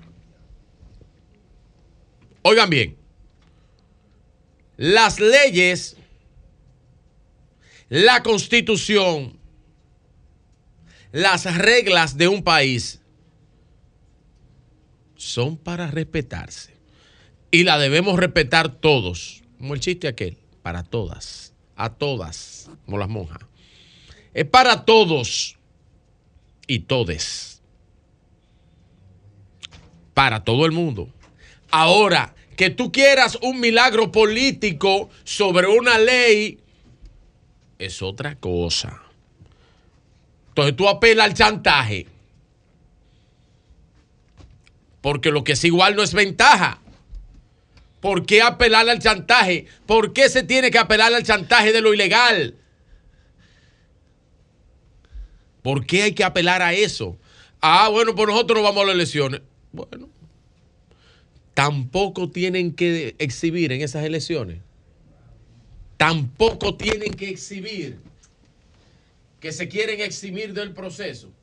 A lo mejor esa es la salida más fácil. Están buscando la puerta de atrás. Que yo no entiendo por qué. Pues yo estoy preguntando. Para que me contesten los actores políticos de la República Dominicana. Ah, si no me varían eso, oigan bien, oigan bien. Si no me varían eso, yo no participo en las elecciones. Oh. ¿Y entonces? Entonces, ¿qué hacemos con la ley? ¿La guardamos abajo de la mesa? ¿O pero ustedes son actores políticos de un sistema democrático? El nivel por elección por elección. El nivel, la elección es por nivel de elección. Usted no puede reservarse una cantidad para entrar en otra. Pero la gente no lo entiende. Y yo tengo mi pizarra para entender. ¡Ay! ¿Qué es eso? Oye, a ver la Pero eso había desaparecido. Pero volvió la Había pizarra. muerto. Para lo que no Se había gastado. Vamos a ver esto aquí. Usted tiene 32 senadores. Lo que usted puede aquí, reservarse. la cámara tuya aquí. Lo que usted puede es para allá. Ah, está ya. Sí, estamos bien Ya ahí. está bien, ya. Yo vi lo cuadra. Lo que usted puede reservarse son seis. Usted tiene diputados 190, se puede reservar 38. Miren bien esto. ¿eh? Ah, pues tú sacaste sola sentencia. 158 una son nota. 32. Y ahí están las reservas. Pero miren cómo quedaría cuando usted le abre la posibilidad. Déjame ver si eso Voy a dejar esta si eso es lo pizarrita que dice aquí. el artículo 136. No, Mira, no, déjame ver, déjame ver vamos si a eso es lo que dice No, el pero artículo espérese. 136. No, está bien, no, Julio. Vamos, Sí, vamos a vamos esto, a ver venga. dice artículo Vamos a esta tareita matemática. ¿Qué es lo que quieren los partidos políticos? Es simple, miren esto. Igualdad de condiciones. Vamos a ver esto. No, lo- miren la Igualdad de igualdad. condiciones y respeto a la ley. Miren la igualdad. Esa es la tablita, ¿verdad? FUAP. Esa tablita que está ahí. Pero ellos quieren de los senadores. ¿Cuántos se pueden reservar, Jonathan? Aquí. Seis. Eh, seis, sí, Eh, señor. sí, entonces ellos quieren reservarse 20. Ay, no, y entonces. Sí, sí, porque ellos están en base al total de las reservas, que Y- son 550. y el derecho de los miembros Es de del total que ellos quieren. Es del total. Ellos no les interesa. Ellos no les interesa. Ay, que los compañeros ellos no les interesa. No, entonces ellos van a aspecto- afectar a la base más grande de Hay- reserva. hay que ¿Cuáles son los aspecto- que tienen más números de reserva? Hay un los regidores. aspecto, hay un aspecto de la sentencia. Pero, pero, no, pero vamos a los numeritos. Yo escuché, yo escuché en el Pero sol- vamos a los numeritos, yo don Julio. Yo escuché en el sol de la asunto tarde numérico. al abogado que interpuso aquel recurso ¿Cuál? del que se basa la Junta. ¿Cuál? ¿Qué Ah, dijo? Explicar lo siguiente. Que ese recurso tenía una condición que no está dada ahora. ¿Cuál era? Que los partidos habían elegido como modalidad de elecciones las convenciones. Sí. Y las primarias. Sí. Ahora los partidos no han escogido esa modalidad de elección. Sino que la Pero- mayoría han escogido otra Pero modalidad. no lo dictamina él la dice- sentencia él del dice- TC. Él dice, no, él, él aclara muy bien que esa sentencia era en, en- en una circunstancia en que los partidos políticos habían escogido la modalidad de las primarias. Sí, don Julio, pero eso no lo aclara el dispositivo. Como ahora los No partidos hecho. políticos no han escogido esa No modalidad, sino la de las encuestas, una serie de cuestiones, eh, pues ya... No lo aclara el dispositivo. Ahí no se está Julio. perjudicando a nadie. No lo aclara el dispositivo, don Julio. No lo aclara el dispositivo. Bueno. El dispositivo sí dice cuánto debe ser la reserva, pero vuelvo al tema numérico. Usted quiere, entonces, como la base puede reservar y es del total de 550, ellos lo quieren del total, vamos a reservarnos 20. No, hombre, vamos a reservarnos 32 senadores, porque total tenemos número ahí para eso. Y nos reservamos los 32. Usted tiene el número, lo que no y entonces, de los diputados, ¿cuánto nos queda? ¿Cierto? Vamos a reservarnos de eso para no ser tan antidemocrático. Eso es lo que quieren los partidos de oposición. Quieren reservarse 150. Ellos no van a hacer es un objetivo democrático. Vamos a reservar de los diputados para que no participen los que están abajo. Tú no debieras apoyar eso, tú. Porque, pero que no, es que, es que Tú no debieras apoyar eso. Es que ni tiene- Jonathan, Oye, ni no. nadie que esté No, a oye, favor de la democracia es que partidaria tuviera- de abajo. Él tuviera no, pero venga, él es para que me lo discuten él con numeritos. Él o cualquiera tuviera impedimento si, si fuera No. una primaria. Pero no es primaria pero que se está va a bien, Julio, es pero primaria. vamos, Primaria. vamos a eso. Aquí hay liderazgo local que tiene la capacidad de ir a los procesos de encuesta y todo. No, pero lo van a hacer cenar con las encuestas. No, es hacer cenar lo ¿Y que van. y cómo tú te supones Pero espérate, ¿Y espérate. Entonces nos vamos a reservar 150 diputados ya para no fuñir mucho, así es más barato. Está bien. Y entonces, los alcaldes, ¿cuántos tenemos? 158. ¿Cuántos se pueden reservar los alcaldes? Oh, aquí dice que los alcaldes son 32. 32. Ah, pero espérate que tenemos varios compromisos y varias figuras que vamos a poner. Y como nos quedan bastantes del total pero de los que igual no 550, ventaja, ¿verdad? Virgilio. De los 550, vamos, vamos, a, vamos a garantizarnos 100 alcaldes también. ¿Qué? No. Sí, ya, sí.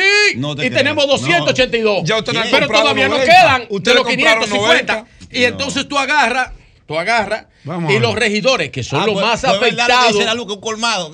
eh, los más afectados son los regidores. Miren la tablita, los más afectados. Tú le dices, bueno, ya quedan pocos, espérate, ya cuenta con los 600, regidores. 600, Eh, eh, son, más, son más importantes. Vamos a ir con los regidores. Entonces ya a los regidores vamos a darle lo otro que queda. A ellos les tocaban. ¿Cuánto le tocaban a los regidores?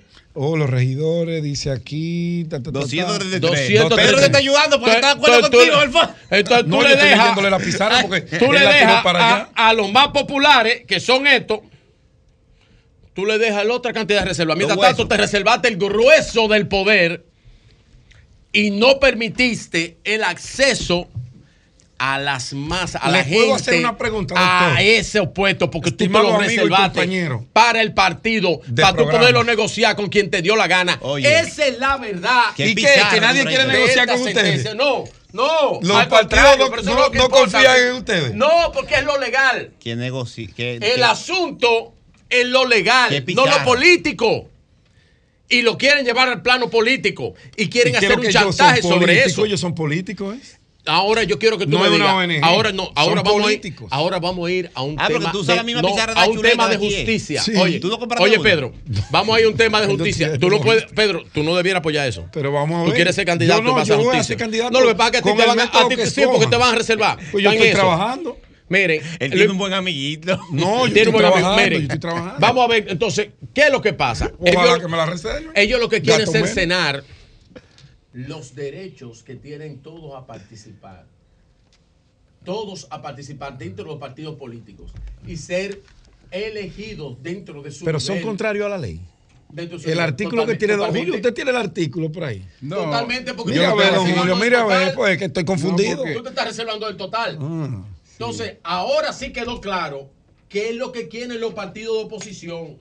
Quitarle a los que tienen mayor parte de la reserva del 20% ¿Qué es lo que que lo establece. eso, A nosotros no realmente? preocupa Dígame, nada. ¿qué les preocupa? Pero yo no sé por qué tú dices si yo- nosotros. usted es que yo estoy hablando, no, yo estoy hablando como, como un comunicador, como un ciudadano, un profesional, un político. Como tú Oye, que hablas toda tu oye. vaina. Pero es así. Entonces, lo que sí se quiere es coger el grueso del pastel. Ah, mira aquí el el artículo, el, vamos a ver, del el pastel. artículo ¿Qué 136. dice el artículo? Lea, lea a propósito Julio. de la pizarra, dice modalidades de alianza. Las alianzas o coaliciones de partidos, agrupaciones o movimientos políticos pueden producirse solo dentro de las modalidades siguientes, sin que se permita en ningún caso el fraccionamiento del voto para el candidato de, de un mismo nivel. Ah, pero míralo ahí. ¿Tú te lo estás uno, escenando? Uno, para la candidatura Claro. del nivel presidencial. Dos, Claro. para las candidaturas en el nivel senatorial. Claro. Para una. Para varias o para todas. Ahí no dice que para un 20%. Bueno, pero el dispositivo establece entonces la, eh, la proporción de eso que usted se puede ¿Qué reservar. dispositivo? El, di- el dispositivo Pero que una sentencia es un ley. dispositivo. Parece- no, pero la ley no habla del 20, pero, el dispositivo sí. Pero, el, pero el dispositivo se puede poner ¿Y usted sabe por qué, por qué Román Jaque puede tener, el presidente de la Junta puede tener garantías y puede tener todo lo que se necesita para, para llevar esto a cabo? Porque a esa sentencia, a ese dispositivo, él se opuso. Pero él sabe que de ley. ustedes quieren ir solo a las Momentito, elecciones. pero espérate. No, ah, bueno, si es el chantaje. Como en el Tan, 74. tan pobre va a ser el papel de la oposición Sí. que no quiere presentarse a las elecciones. Recuerda lo que pasa es que está, me el que está, el que está, con el- la marcha del día el primero. que está con la lágrima honda que empieza a llorar Eh, temprano. a- a- acuérdate. Entonces, si es tan pobre su, su participación de la oposición en, el, que- en, el, en, en las elecciones, pues no le queda de otra. digo lo que Pero no la chantaje, porque lo primero. legal es una cosa y lo político es otra, don Julio. Cambio fuera.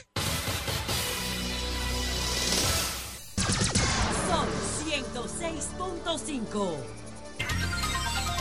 Waldo Vázquez, hidrobiólogo, aquí está con nosotros por la línea telefónica.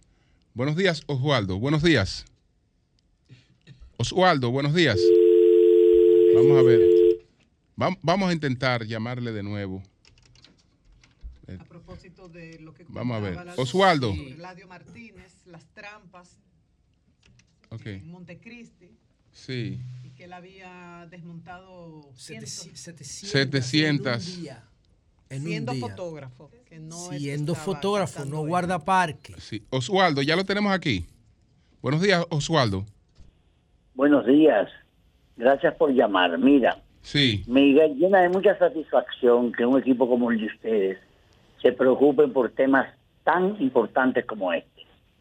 Cada vez que oigo a la Luz o a María Elena hablar de temas ambientales, me siento muy satisfecho. Pero quería mencionarle otro aspecto que sucede allá en Montecristi, que es un parque nacional que tiene los Cayos Siete Hermanos, que son lo que lo- la colección de los huevos de bubíes. No solamente se están llevando los los los flamencos, sino que hay un callo que se llama el callo bubí, que ahí se meten a llevarse todos los huevos de bubíes, depredando toda la población de esas aves migratorias. Por otro lado, también tienen una cosa que le llaman las hormiguitas. Las hormiguitas son unas unos eh, hilos de pescar que tienen una plumita y en cada plu, en cada hilo de pescar ponen un anzuelo y hay miles y miles de esos hilos ahí mismo en la bahía de Manzanillo para coger un pececito chiquito que ni siquiera llega a la talla comercial. Realmente lo que sucede con el hermano país están depredando toda la zona y es una pena que eso O ocurra. sea, Osvaldo, ¿tú crees que son haitianos los que hacen eso? Con Bueno, son, la mayoría son haitianos, pero también ya están de este lado, que vienen de origen. O sea, los dominicanos haitiano. no son los que ponen esas trampas. También los dominicanos, porque nosotros hacemos las cosas tan malas como los haitianos. ¿eh? ¿Qué decir, no- Osvaldo? Yo creo que nosotros, y ahí le tomo la palabra a José La Luz, deberíamos tener una acción militante de veiduría, de presencia en la zona. Ahí tenemos gente en, en Montecristi que es muy, muy, muy eh, defensores de la naturaleza. Ahí está Robinson, que es una persona muy consciente y que es un aliado nuestro. Y él le da a, a Codopesca y le da a Medio Ambiente o apoyo. Y nosotros buscar nuestros aliados. Eladio Fernández, que es un aliado nuestro como, como fotógrafo, José Álvarez, son las, los ojos nuestros en la naturaleza. Y no es mejor, Osvaldo, no es mejor, independientemente de este trabajo que hace Eladio, que haces tú, que hacen todos los, los, los que conocen también este tema medioambiental, no es mejor poner cámaras y, de- y monitorear de manera remota todas estas agresiones a nuestro medio ambiente, a nuestra fauna. No es mejor Sí, poner las cámaras, no son más eficientes que los guardaparques. Bueno, yo no creería que sea más eficiente que un guardaparque, porque cuando está el guardaparque la gente tiene otra otra actitud. Las cámaras, simplemente tú vas a, ver- a monitorear desde tu celular y vas a ver la depredación. Lo puede ver el pueblo entero y no solamente eso, tú puedes advertir en los parques que hay cámaras monitoreando el comportamiento y que habrá sanciones para los que pongan estas trampas o, por la- o para quienes agredan al parque, ¿no? Yo creo que debería crearse una cruzada de, de militantes protectores del medio ambiente, donde se integren a los, a los jóvenes, a los conservacionistas, a la gente como Eladio, a la gente como José, eh, José Álvarez y toda la comunidad que le preocupa este caso. Una Ahora pregunta, mismo Osvaldo. estamos buscando el desarrollo de Montecristi. ¿Cómo vamos a desarrollar Montecristi si nosotros estamos depredando de esa Estamos forma? depredando su maravillosa fauna. O- Sí. Osvaldo, también dice Eladio Fernández que los, que los flamencos que están en hoteles y en, en exhibición en cualquier otro lugar están ahí y no se van porque tienen las alas cortadas y que, eh, y que el Estado debería ir a buscarlos y ponerlos en, en libertad. ¿Tú estás de acuerdo con que esos flamencos que vemos en los hoteles, que aquí en, Yo tengo un amigo que tiene un flamenco en su casa. Está bien. Esos que están aquí en los hoteles, que cualquiera. eh, ¿tú crees que deberían ser puestos en libertad y que, y que están en, en cautiverio en contra de su instinto natural? Mira, tienes toda la razón. La vida silvestre debe ser silvestre. la vida silvestre no es para tenerla en cautiverio. Entonces, tanto los flamencos, como las tortugas, como los manatíes, como las ballenas, como lo- lo- lo- Los delfines. los delfines, no pueden estar en cautiverio. Nosotros tenemos que respetar eso, porque una condición intrínseca de la especie es ser libre. Y la libertad es por lo que ellos viven. Nosotros no podemos confinarlo a un lugar determinado para satisfacción de unos turistas. No. Fíjate, por ejemplo, en, en Cay- en Cayo Levantado, anda una persona ahí con una con, un- con una ave, con una cadena. Sí, creo que es un voto. un guacamayo. Un guacamayo tomando el voto. Sí, para hacerse foto. Para hacerle foto, pero le, le- le amarra el cuello con una cadena. Eso rompe el corazón cuando ves un guacamayo. Coño, pero hay- ellos, Ah. ellos lo hacen en, en medio de todo el mundo, eso, lo de los guacamayos, el monito y una iguana, eso en bávaro.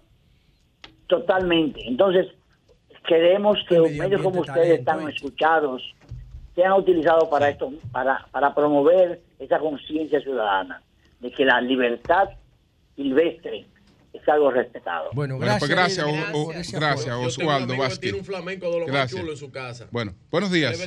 Buenos días, Julio Martínez Pozo, el sol de la mañana, Tito Sánchez, la conciencia ilumina. Adelante. Julio, desde ayer en Santo Domingo Este, aquí, se ha ido la luz, una avería, Julio, allá a las 8 de la noche. ¿Qué sector? ¿Qué sector? El sector de los minas, aquí todas las áreas de los minas, aquí todo. ¿Y qué pasa, Julio? Tarifa cara y yo no me explico por qué no se le explica a la ciudadanía una avería que hay. Es de este. Es de este, Julio. ¿Cómo se llama el director de este? Yo no sé cómo se llama. Pero eso da pena y vergüenza. Mira, Vigilio. Tú, Vigilio, que amigo y hermano mío. Hay un llamado ese señor. Él ha pagado cada rato aquí. Y la tarifa, Julio. Mira, ¿y, y cuántas horas cuántas horas son de apagón que tú dices? Desde ayer a las 8 de la noche. Coño. Bien. Está raro, ¿eh? Caramba. No me hay voy a problema de olvidar. generación. No, Sí, sí. carajo, está raro eso, ¿eh? Está raro. Aquí no no habrá hay- un problema ahí, otro problemita, Tito, En este país no hay problema de generación. No, Tito, no, habrá- no, tú se llamas Hay para apagones por avería, pero no por falta de ¿Tú generación. sabes qué llama eso? Tarifa cara. Descuido, falta de gerencia.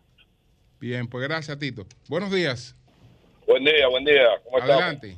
Gómez de Villamella. Adelante. Eh, mira, eh, con, con el asunto del agua te voy a contar algo rápido, eh, eh, Martínez Pozo. Tú sabes que yo aquí en la calle donde yo vivo, yo vivo en una calle un cul-de-sac, pero es largo. Sí. Tiene 26 casas. Y yo agarré yo mismo y reuní a todos. Y de las 26 casas habían 17 casas sin flota de cerrar el agua de la cisterna. Y la corregimos toda y ahora no llega agua a todo el mundo. Parece como que cuando hay fugas, como que la presión se pierde. si la gente se preocupa por poner quizás flotas en sus cisternas, oye, botándose agua todo el tiempo y se perdía la presión. En la calle de nosotros tenemos agua todo el tiempo, gracias a Dios, porque corregimos eso y nos pusimos para eso, ¿entiendes? Pues gracias a ti, gracias a ti. Un saludo para don Antonio Espallá. Don Antonio. Saludos, Antonio. Saludos. De vuelta. Unas vacaciones. Bueno, vuelta. buenos días. Trabajando, trabajando. No son vacaciones, ¿no? Buenos días. Sí, buen día, Isidro Marte, San Luis. Adelante, Isidro. Aquí en San Luis se ha desatado una, una lucha campal por la alcaldía San- de San, del Distrito Municipal de San Luis. Sí. Cinco aspirantes hay a la alcaldía. Sí. Puntero está Robert Carrión. Robert Carrión es un muchacho que ha trabajado mucho con el deporte, con la electrificación de San Luis, y aún sin el alcalde. Pero está el pueblo de San Luis lo está clamando que quiere que sea el alcalde de San Luis. E- Ese Robert es el que está- tiene una fretería. No, no, no tiene ferretería, es un muchacho trabajador, un muchacho ¿Cómo que, que ha luchado. ¿De qué partido? Ajá. Partido Revolucionario Moderno, PRM. Claro, sí, sí. Ok, ok. Eh, eh, ese no fue el Bueno. alcalde que es popular, que nosotros entrevistamos recientemente. No, ese es Rodolfo El más popular, el más popular de San Luis Robert Carrión. Está bien, está bien. Bueno, pues gracias, gracias. Buenos días, adelante. Éxitos. Sí, Buenos días. Buen día, buen día, Sí. buen día equipo, buen día ese equipo de profesionales. Sí. Sí, eh, Julio y José Lalú, estoy de acuerdo con José Lalú que en el planteamiento, en el planteamiento que están haciendo sobre la, el asunto de, de la fauna, fauna de vamos a ir en nuestras aves cosas. Pero yo quiero decir algo con respecto al país de nosotros, las autoridades. Señores, nosotros tenemos una Fuerza Armada. ¿Dónde está el DNI? ¿Dónde está M2? ¿Dónde está eh, J2? El Servicio de Inteligencia. Entonces, nosotros tenemos que, que cuidar el país porque esa gente se puede poner a trabajar para combatir también hasta la delincuencia.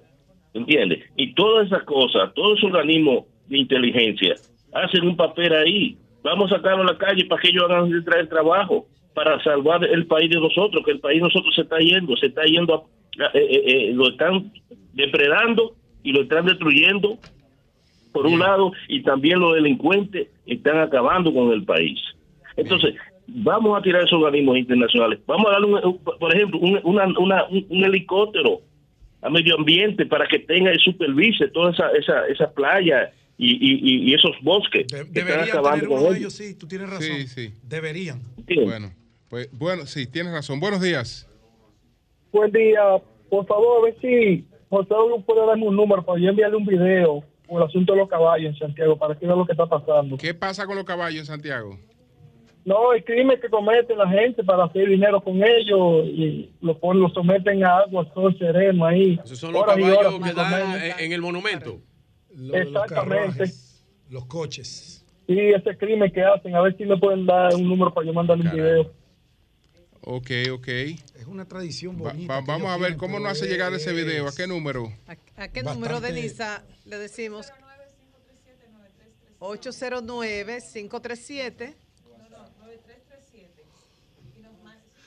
9337 809-537-9337. Usted marca ahí, le pide que pasen a cabina y ahí nos manda ese video, por favor. Y deje un número para ampliar con los detalles Bien. y poder hacer la denuncia. Bien, buenos días. Gracias.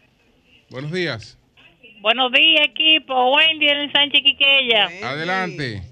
Hola, María Elena, querida. ¿Cómo estás? Muy bien. Digo, de pie, no estamos bien en este gobierno. Estamos pasando el miagar en bicicleta, pero a la que le está yendo bien, a la que le fue bien, fue a la chapeadora del ¿Cómo así? PLD. Espérate. Pero en este gobierno también le está yendo bien a la chapeadora. Esa es la que tienen que salir a hacer política, hacer bandereo y caminar de aquí a, a la Duarte a pie y arriesgar el pellejo, porque esa le compran buenos apartamentos, carros, jipetas, viajan por el mundo entero, cuenta bancaria, ella y su familia. Así que en este gobierno no es la diferencia, le está Wendy, yendo Wendy, muy bien. Una cosa, Wendy. Es una denuncia como irresponsable de dices Wendy. Pasa en cualquier gobierno. Sí. Yo no creo que tú se lo puedas achacar a este gobierno en específico. No, en todos los gobiernos. O Ah, sea, ok, ahí el gobierno del cambio. ¿A dónde están? Si las chapeadoras le están yendo muy bien también. Bueno, Bye. Es una denuncia irresponsable. Yo no fue- yo no enti- yo no entendí Bueno, esa llamada. ocho- Yo tampoco. Yo no entendí nada. Wendy, Wendy no la ha pegado. Después que ella se encueró, no, ha- no, ha- no ha pegado una. 829 Ay, ella fue la que se encueró. 662-0159. Ese es el WhatsApp para Ay. el Sol. La persona que nos preguntó sobre el número para enviar el video. 829-662-0159. Esperamos esos datos del maltrato a los ahí. caballos en Santiago, que es muy importante. Solo video ahí, sí. Lo que pa- pero Bueno, caballo- buenos días. Buen día, Julio. mal, Julio, tú sabes que yo quería, eh, por favor, felicitar definitivamente a ese gran funcionario que viene haciendo una labor por el país y, y sobre todo por las aduanas. Eduardo Salvatón eh, tiene en estos días una reunión de directores de aduanas de Latinoamérica, España y Portugal. Eso para Mañana, los el temas jueves estamos el, con el logístico. ¿Y para Es una que realidad que Eduardo ha en que ese es el futuro. Y por eso yo he bautizado a Eduardo Salvatón como el verdadero futuro del mañana. Un abrazo. Escúchame, Como el eh, Evelio, verdadero. ¿Para cuándo que ¿Cómo es que usted lo va a Carolina y? David... ¿Para cuándo que Carolina y David No piensan, le proponen a Yayo que se tire? No, pero. Que se tire de dónde. Pueden competir todito. Pero en que el se 28. tire de dónde. Cuando No, el porque- presidente ya. Primero es el presidente Luis Abinader. Porque ca- Cuando, Luis cuando el presidente no diga no voy, ahí se va el lío grande. ¿Tú, tú crees que Luis no vaya? ¿Tú crees que Luis no En el 28. No, no, ahora, ahora. No, No, ahora, no, ahora. no, ahora no Allá hay lo- discusión. lo- Dile, dile lo que tú Ahora vas a decir, no, que eso es un clavo pasado. no, ya- dilo. hay No, cosas que no, se están definiendo No, no, no, no me 28. coarten a José. José iba a decir que es un clavo pasado. José, se amarró la lengua. El PRM quitó el tema de la no reelección, que era un Sí. Disparate. No, pero yo no la aguanto. Estatutario, eso no de periodos. Pero más de dos periodos. Ya la No, época de. No, pero no, más de dos no, no, que periodos. de Porque después del segundo periodo No es que vienen los Ya tú das por un hecho que Ya, José, tú 24 no eres cobarde, hermano. La, constitución no lo permite. Bueno, No, no, y además periodos, la sociedad cambia mucho. Me- me- Ahora, me después que Luis termine esos dos periodos, Ah, ahí oye, se va. Claro, si Claro, tiene que ganar la reelección. El día tiene que ganar el pongan 24. Ahí lo la dijo. después que Luis termine. Cuando él le pongan la banda, que él salga de ahí, ahí se va. No, porque la banda él la tiene. ¿Tú sabes qué yo hiciera? ¿Tú sabes qué yo hiciera si fuera Luis? Oye, Mike, ¿cómo te Yo hiciera algo que Obama debió hacer y no hizo. ¿Qué hizo? En vez de Luis Abinader permitir ese desorden de competencia con recursos públicos. Ah, O sea, ¿Y dónde están? el dinero. No, no, ahora no, lo que se da siempre. señor. Yo preparara, Para yo preparara un sucesor, yo preparara un sucesor o una sucesora con la misma visión pero del por eso, por que eso que. Él no por, puede hacer eso. por eso que Carolina no quiere, Carolina no, No, quiere. ¿Cómo que no lo puede Carol- hacer? Carol- Eso debió hacer no Obama. no se metió Trump. Carolina no quiere la alcaldía. No preparó a nadie. Carolina no quiere la alcaldía para estar libre y David probablemente no acepte funciones. Abinader tiene que preparar un. Sucesor que comparta su visión. Lo paga con Carolina. Eso es lo que él El tiene que hacer. de Ocoa, Julio. Pero es verdad. Dioris Rosario está en. Bueno. línea.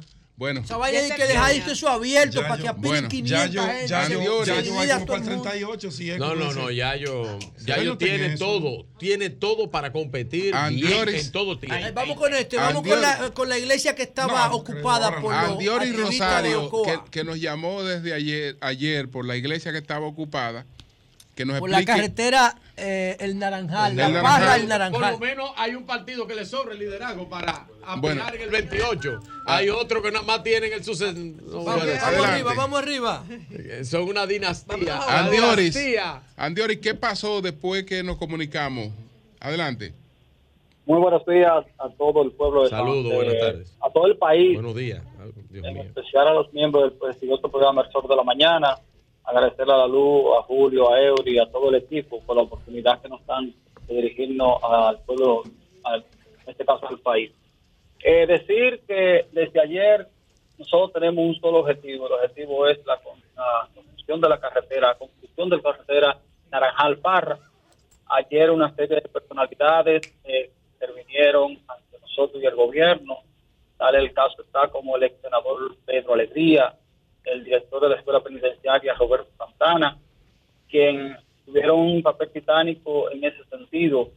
Eh, se reunieron con el ministro de Obras Públicas de mi detención y con el ministro de Interior y Policía, el Vázquez, los cuales nos llamaron. En el caso del senador fue presente de Ocámara, ministro de Obras Públicas de mi detención, el ministro de Policía, Chu Vázquez, hicieron un compromiso con nosotros Bueno, de la carretera lo, eh, que, eh, lo que dice del INE, eh, tú lo puedes anotar por Más ahí. o menos, que- 50-50. Que, que él cumple, del INE cumple. Y Chu. Eh, lo que dijo Chu no crea nada. No le crea, no le Julio, crea- no ey. le crea ni media Pero palabra. vea que eso no ¿qué cumple es con nada. Mira, y Franklin no ha llamado más a este Bueno, programa adelante. de allá de Chirino. Andioris. Ya se acabaron las luchas reivindicativas. Entonces, No tiene que solicitar. Me está haciendo falta, Franklin. sí. No se escucha bien, Andioris. Pero ese gobierno debe pasar Se oye entrecortado. No se oye bien, ¿no? Bueno, No, Andioris. perdiendo, No te escuchamos, Biori, hermano. Andioris. Andioris. Bueno, se está escuchando mal. Wow, se está Pero escuchando ya mal, él líder. informó de que hubo un acuerdo. Hubo una, oye, hubo una mediación, Roberto Santana, Chu. eh, de línea Ascensión y Chu, y se comprometieron a iniciar, a reiniciar con el, contr- con el contratista, que es eh, de la empresa Peyton, algo así, y de inmediato Del- del los trabajos de la carretera que Del INE se comprometió con la carretera y está ahí. Y está ahí. No, no, el del INE cumplió con la de. Sí, sí, las sí. comunicaciones pendientes para que pueda reiniciar. Si no, no hay Bueno. nada. Bueno, pero por lo menos logramos ahí, ayudamos a que se, ayudamos a que se lograra un resultado ahí. Elige tus batallas. Elige tus batallas, que tú tienes demasiadas batallas sueltas. Elige días. tuyas. Sí, buenos días. Sí, Eh, yo le estoy hablando. eh, eh, yo quería saber qué está pasando con el proyecto de modificación o, anula- o anulación de la ley 8701 de la Seguridad Social. Que llegue al Congreso.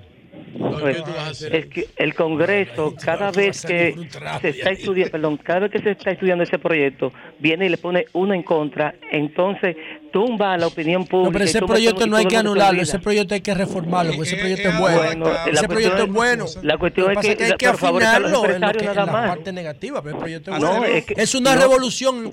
No, hermano, es una revolución porque favorece a los empresarios. No, es está verdad eso, no, eso no es verdad lo que tú estás diciendo, eso no es verdad. Eso es una posición radical que no ayuda. Tiene distorsiones, pero es una revolución, es fácil. no, no, no, Tú Estás loco. Jamás. Días. Buen Buenos día. días.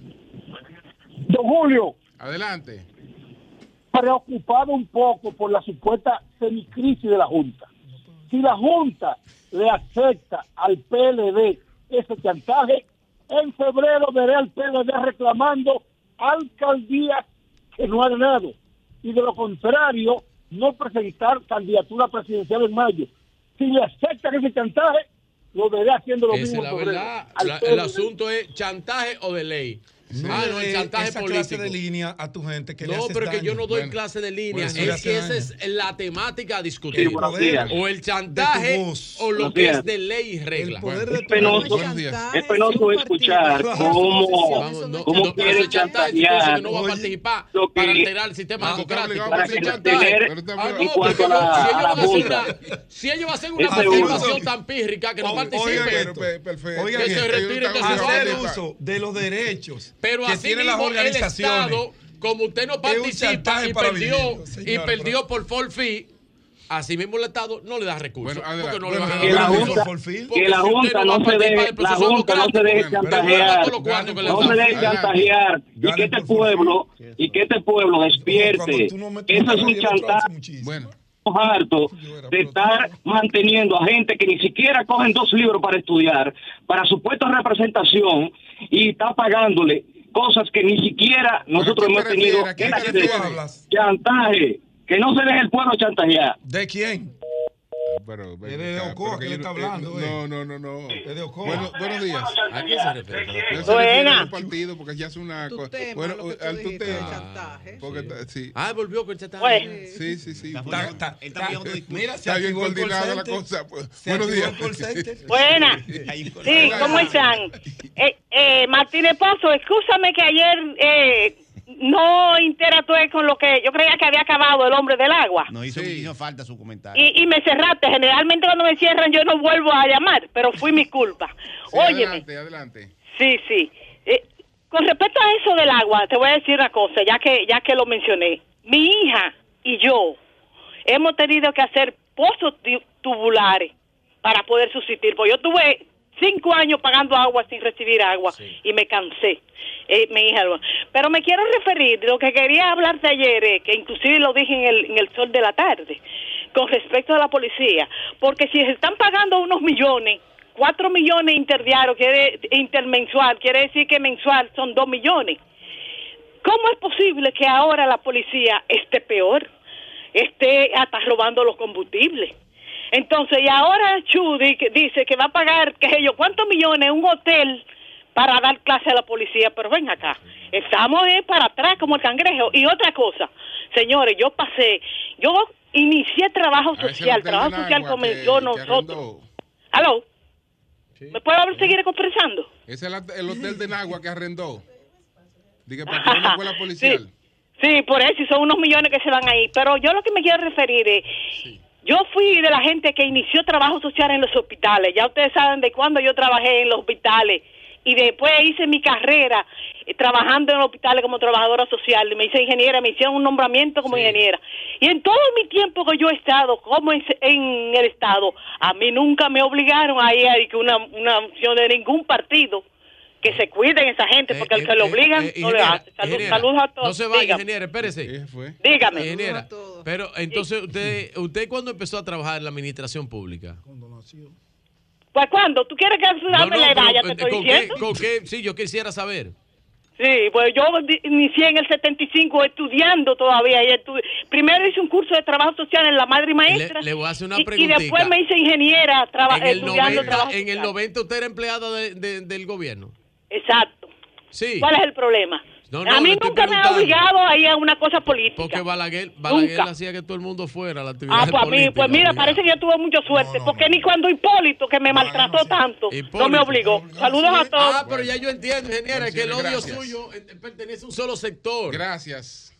Mañana entonces feo. nosotros estamos eh, En el hotel, en el Convention Center de Bávaro. Sí, sí, sí. Sí, estamos Eh, con... estamos dando cobertura a una reunión de la Organización Mundial del Turismo. de turismo con eh, el Ahí- Ministerio de Turismo. Ahí estará el ministro David Collado. Sí, y hoy yo creo que tuvo el presidente de la República. Eh, Tengo que revisar bien el, el cosa, pero esto va a ser en el marco. pero forma. di- disculpe, productora, pues venga usted, agarre La el micrófono. productora de se queja de que Virgilio tiene No, la gente y así los no, datos y no pero los comparte con es una vaina del producción. carajo. Qué barbaridad. No, es que No Leano estoy lo trató bien la última vez, se la está cobrando. Y ahora los Dios está mío. buscando Bueno. con un bachecito en Lea, el aire. Lea, Lea lo está que él no Sí, puede llevar su así no seguridad. puede, no, porque es que... ¿Tú tienes los datos ya Sí, o qué? no, no, Bueno. no lo O lo tengo porque que lea, mañana. lea, Bueno, señores, lea mañana. circulación. Cambio y fuera.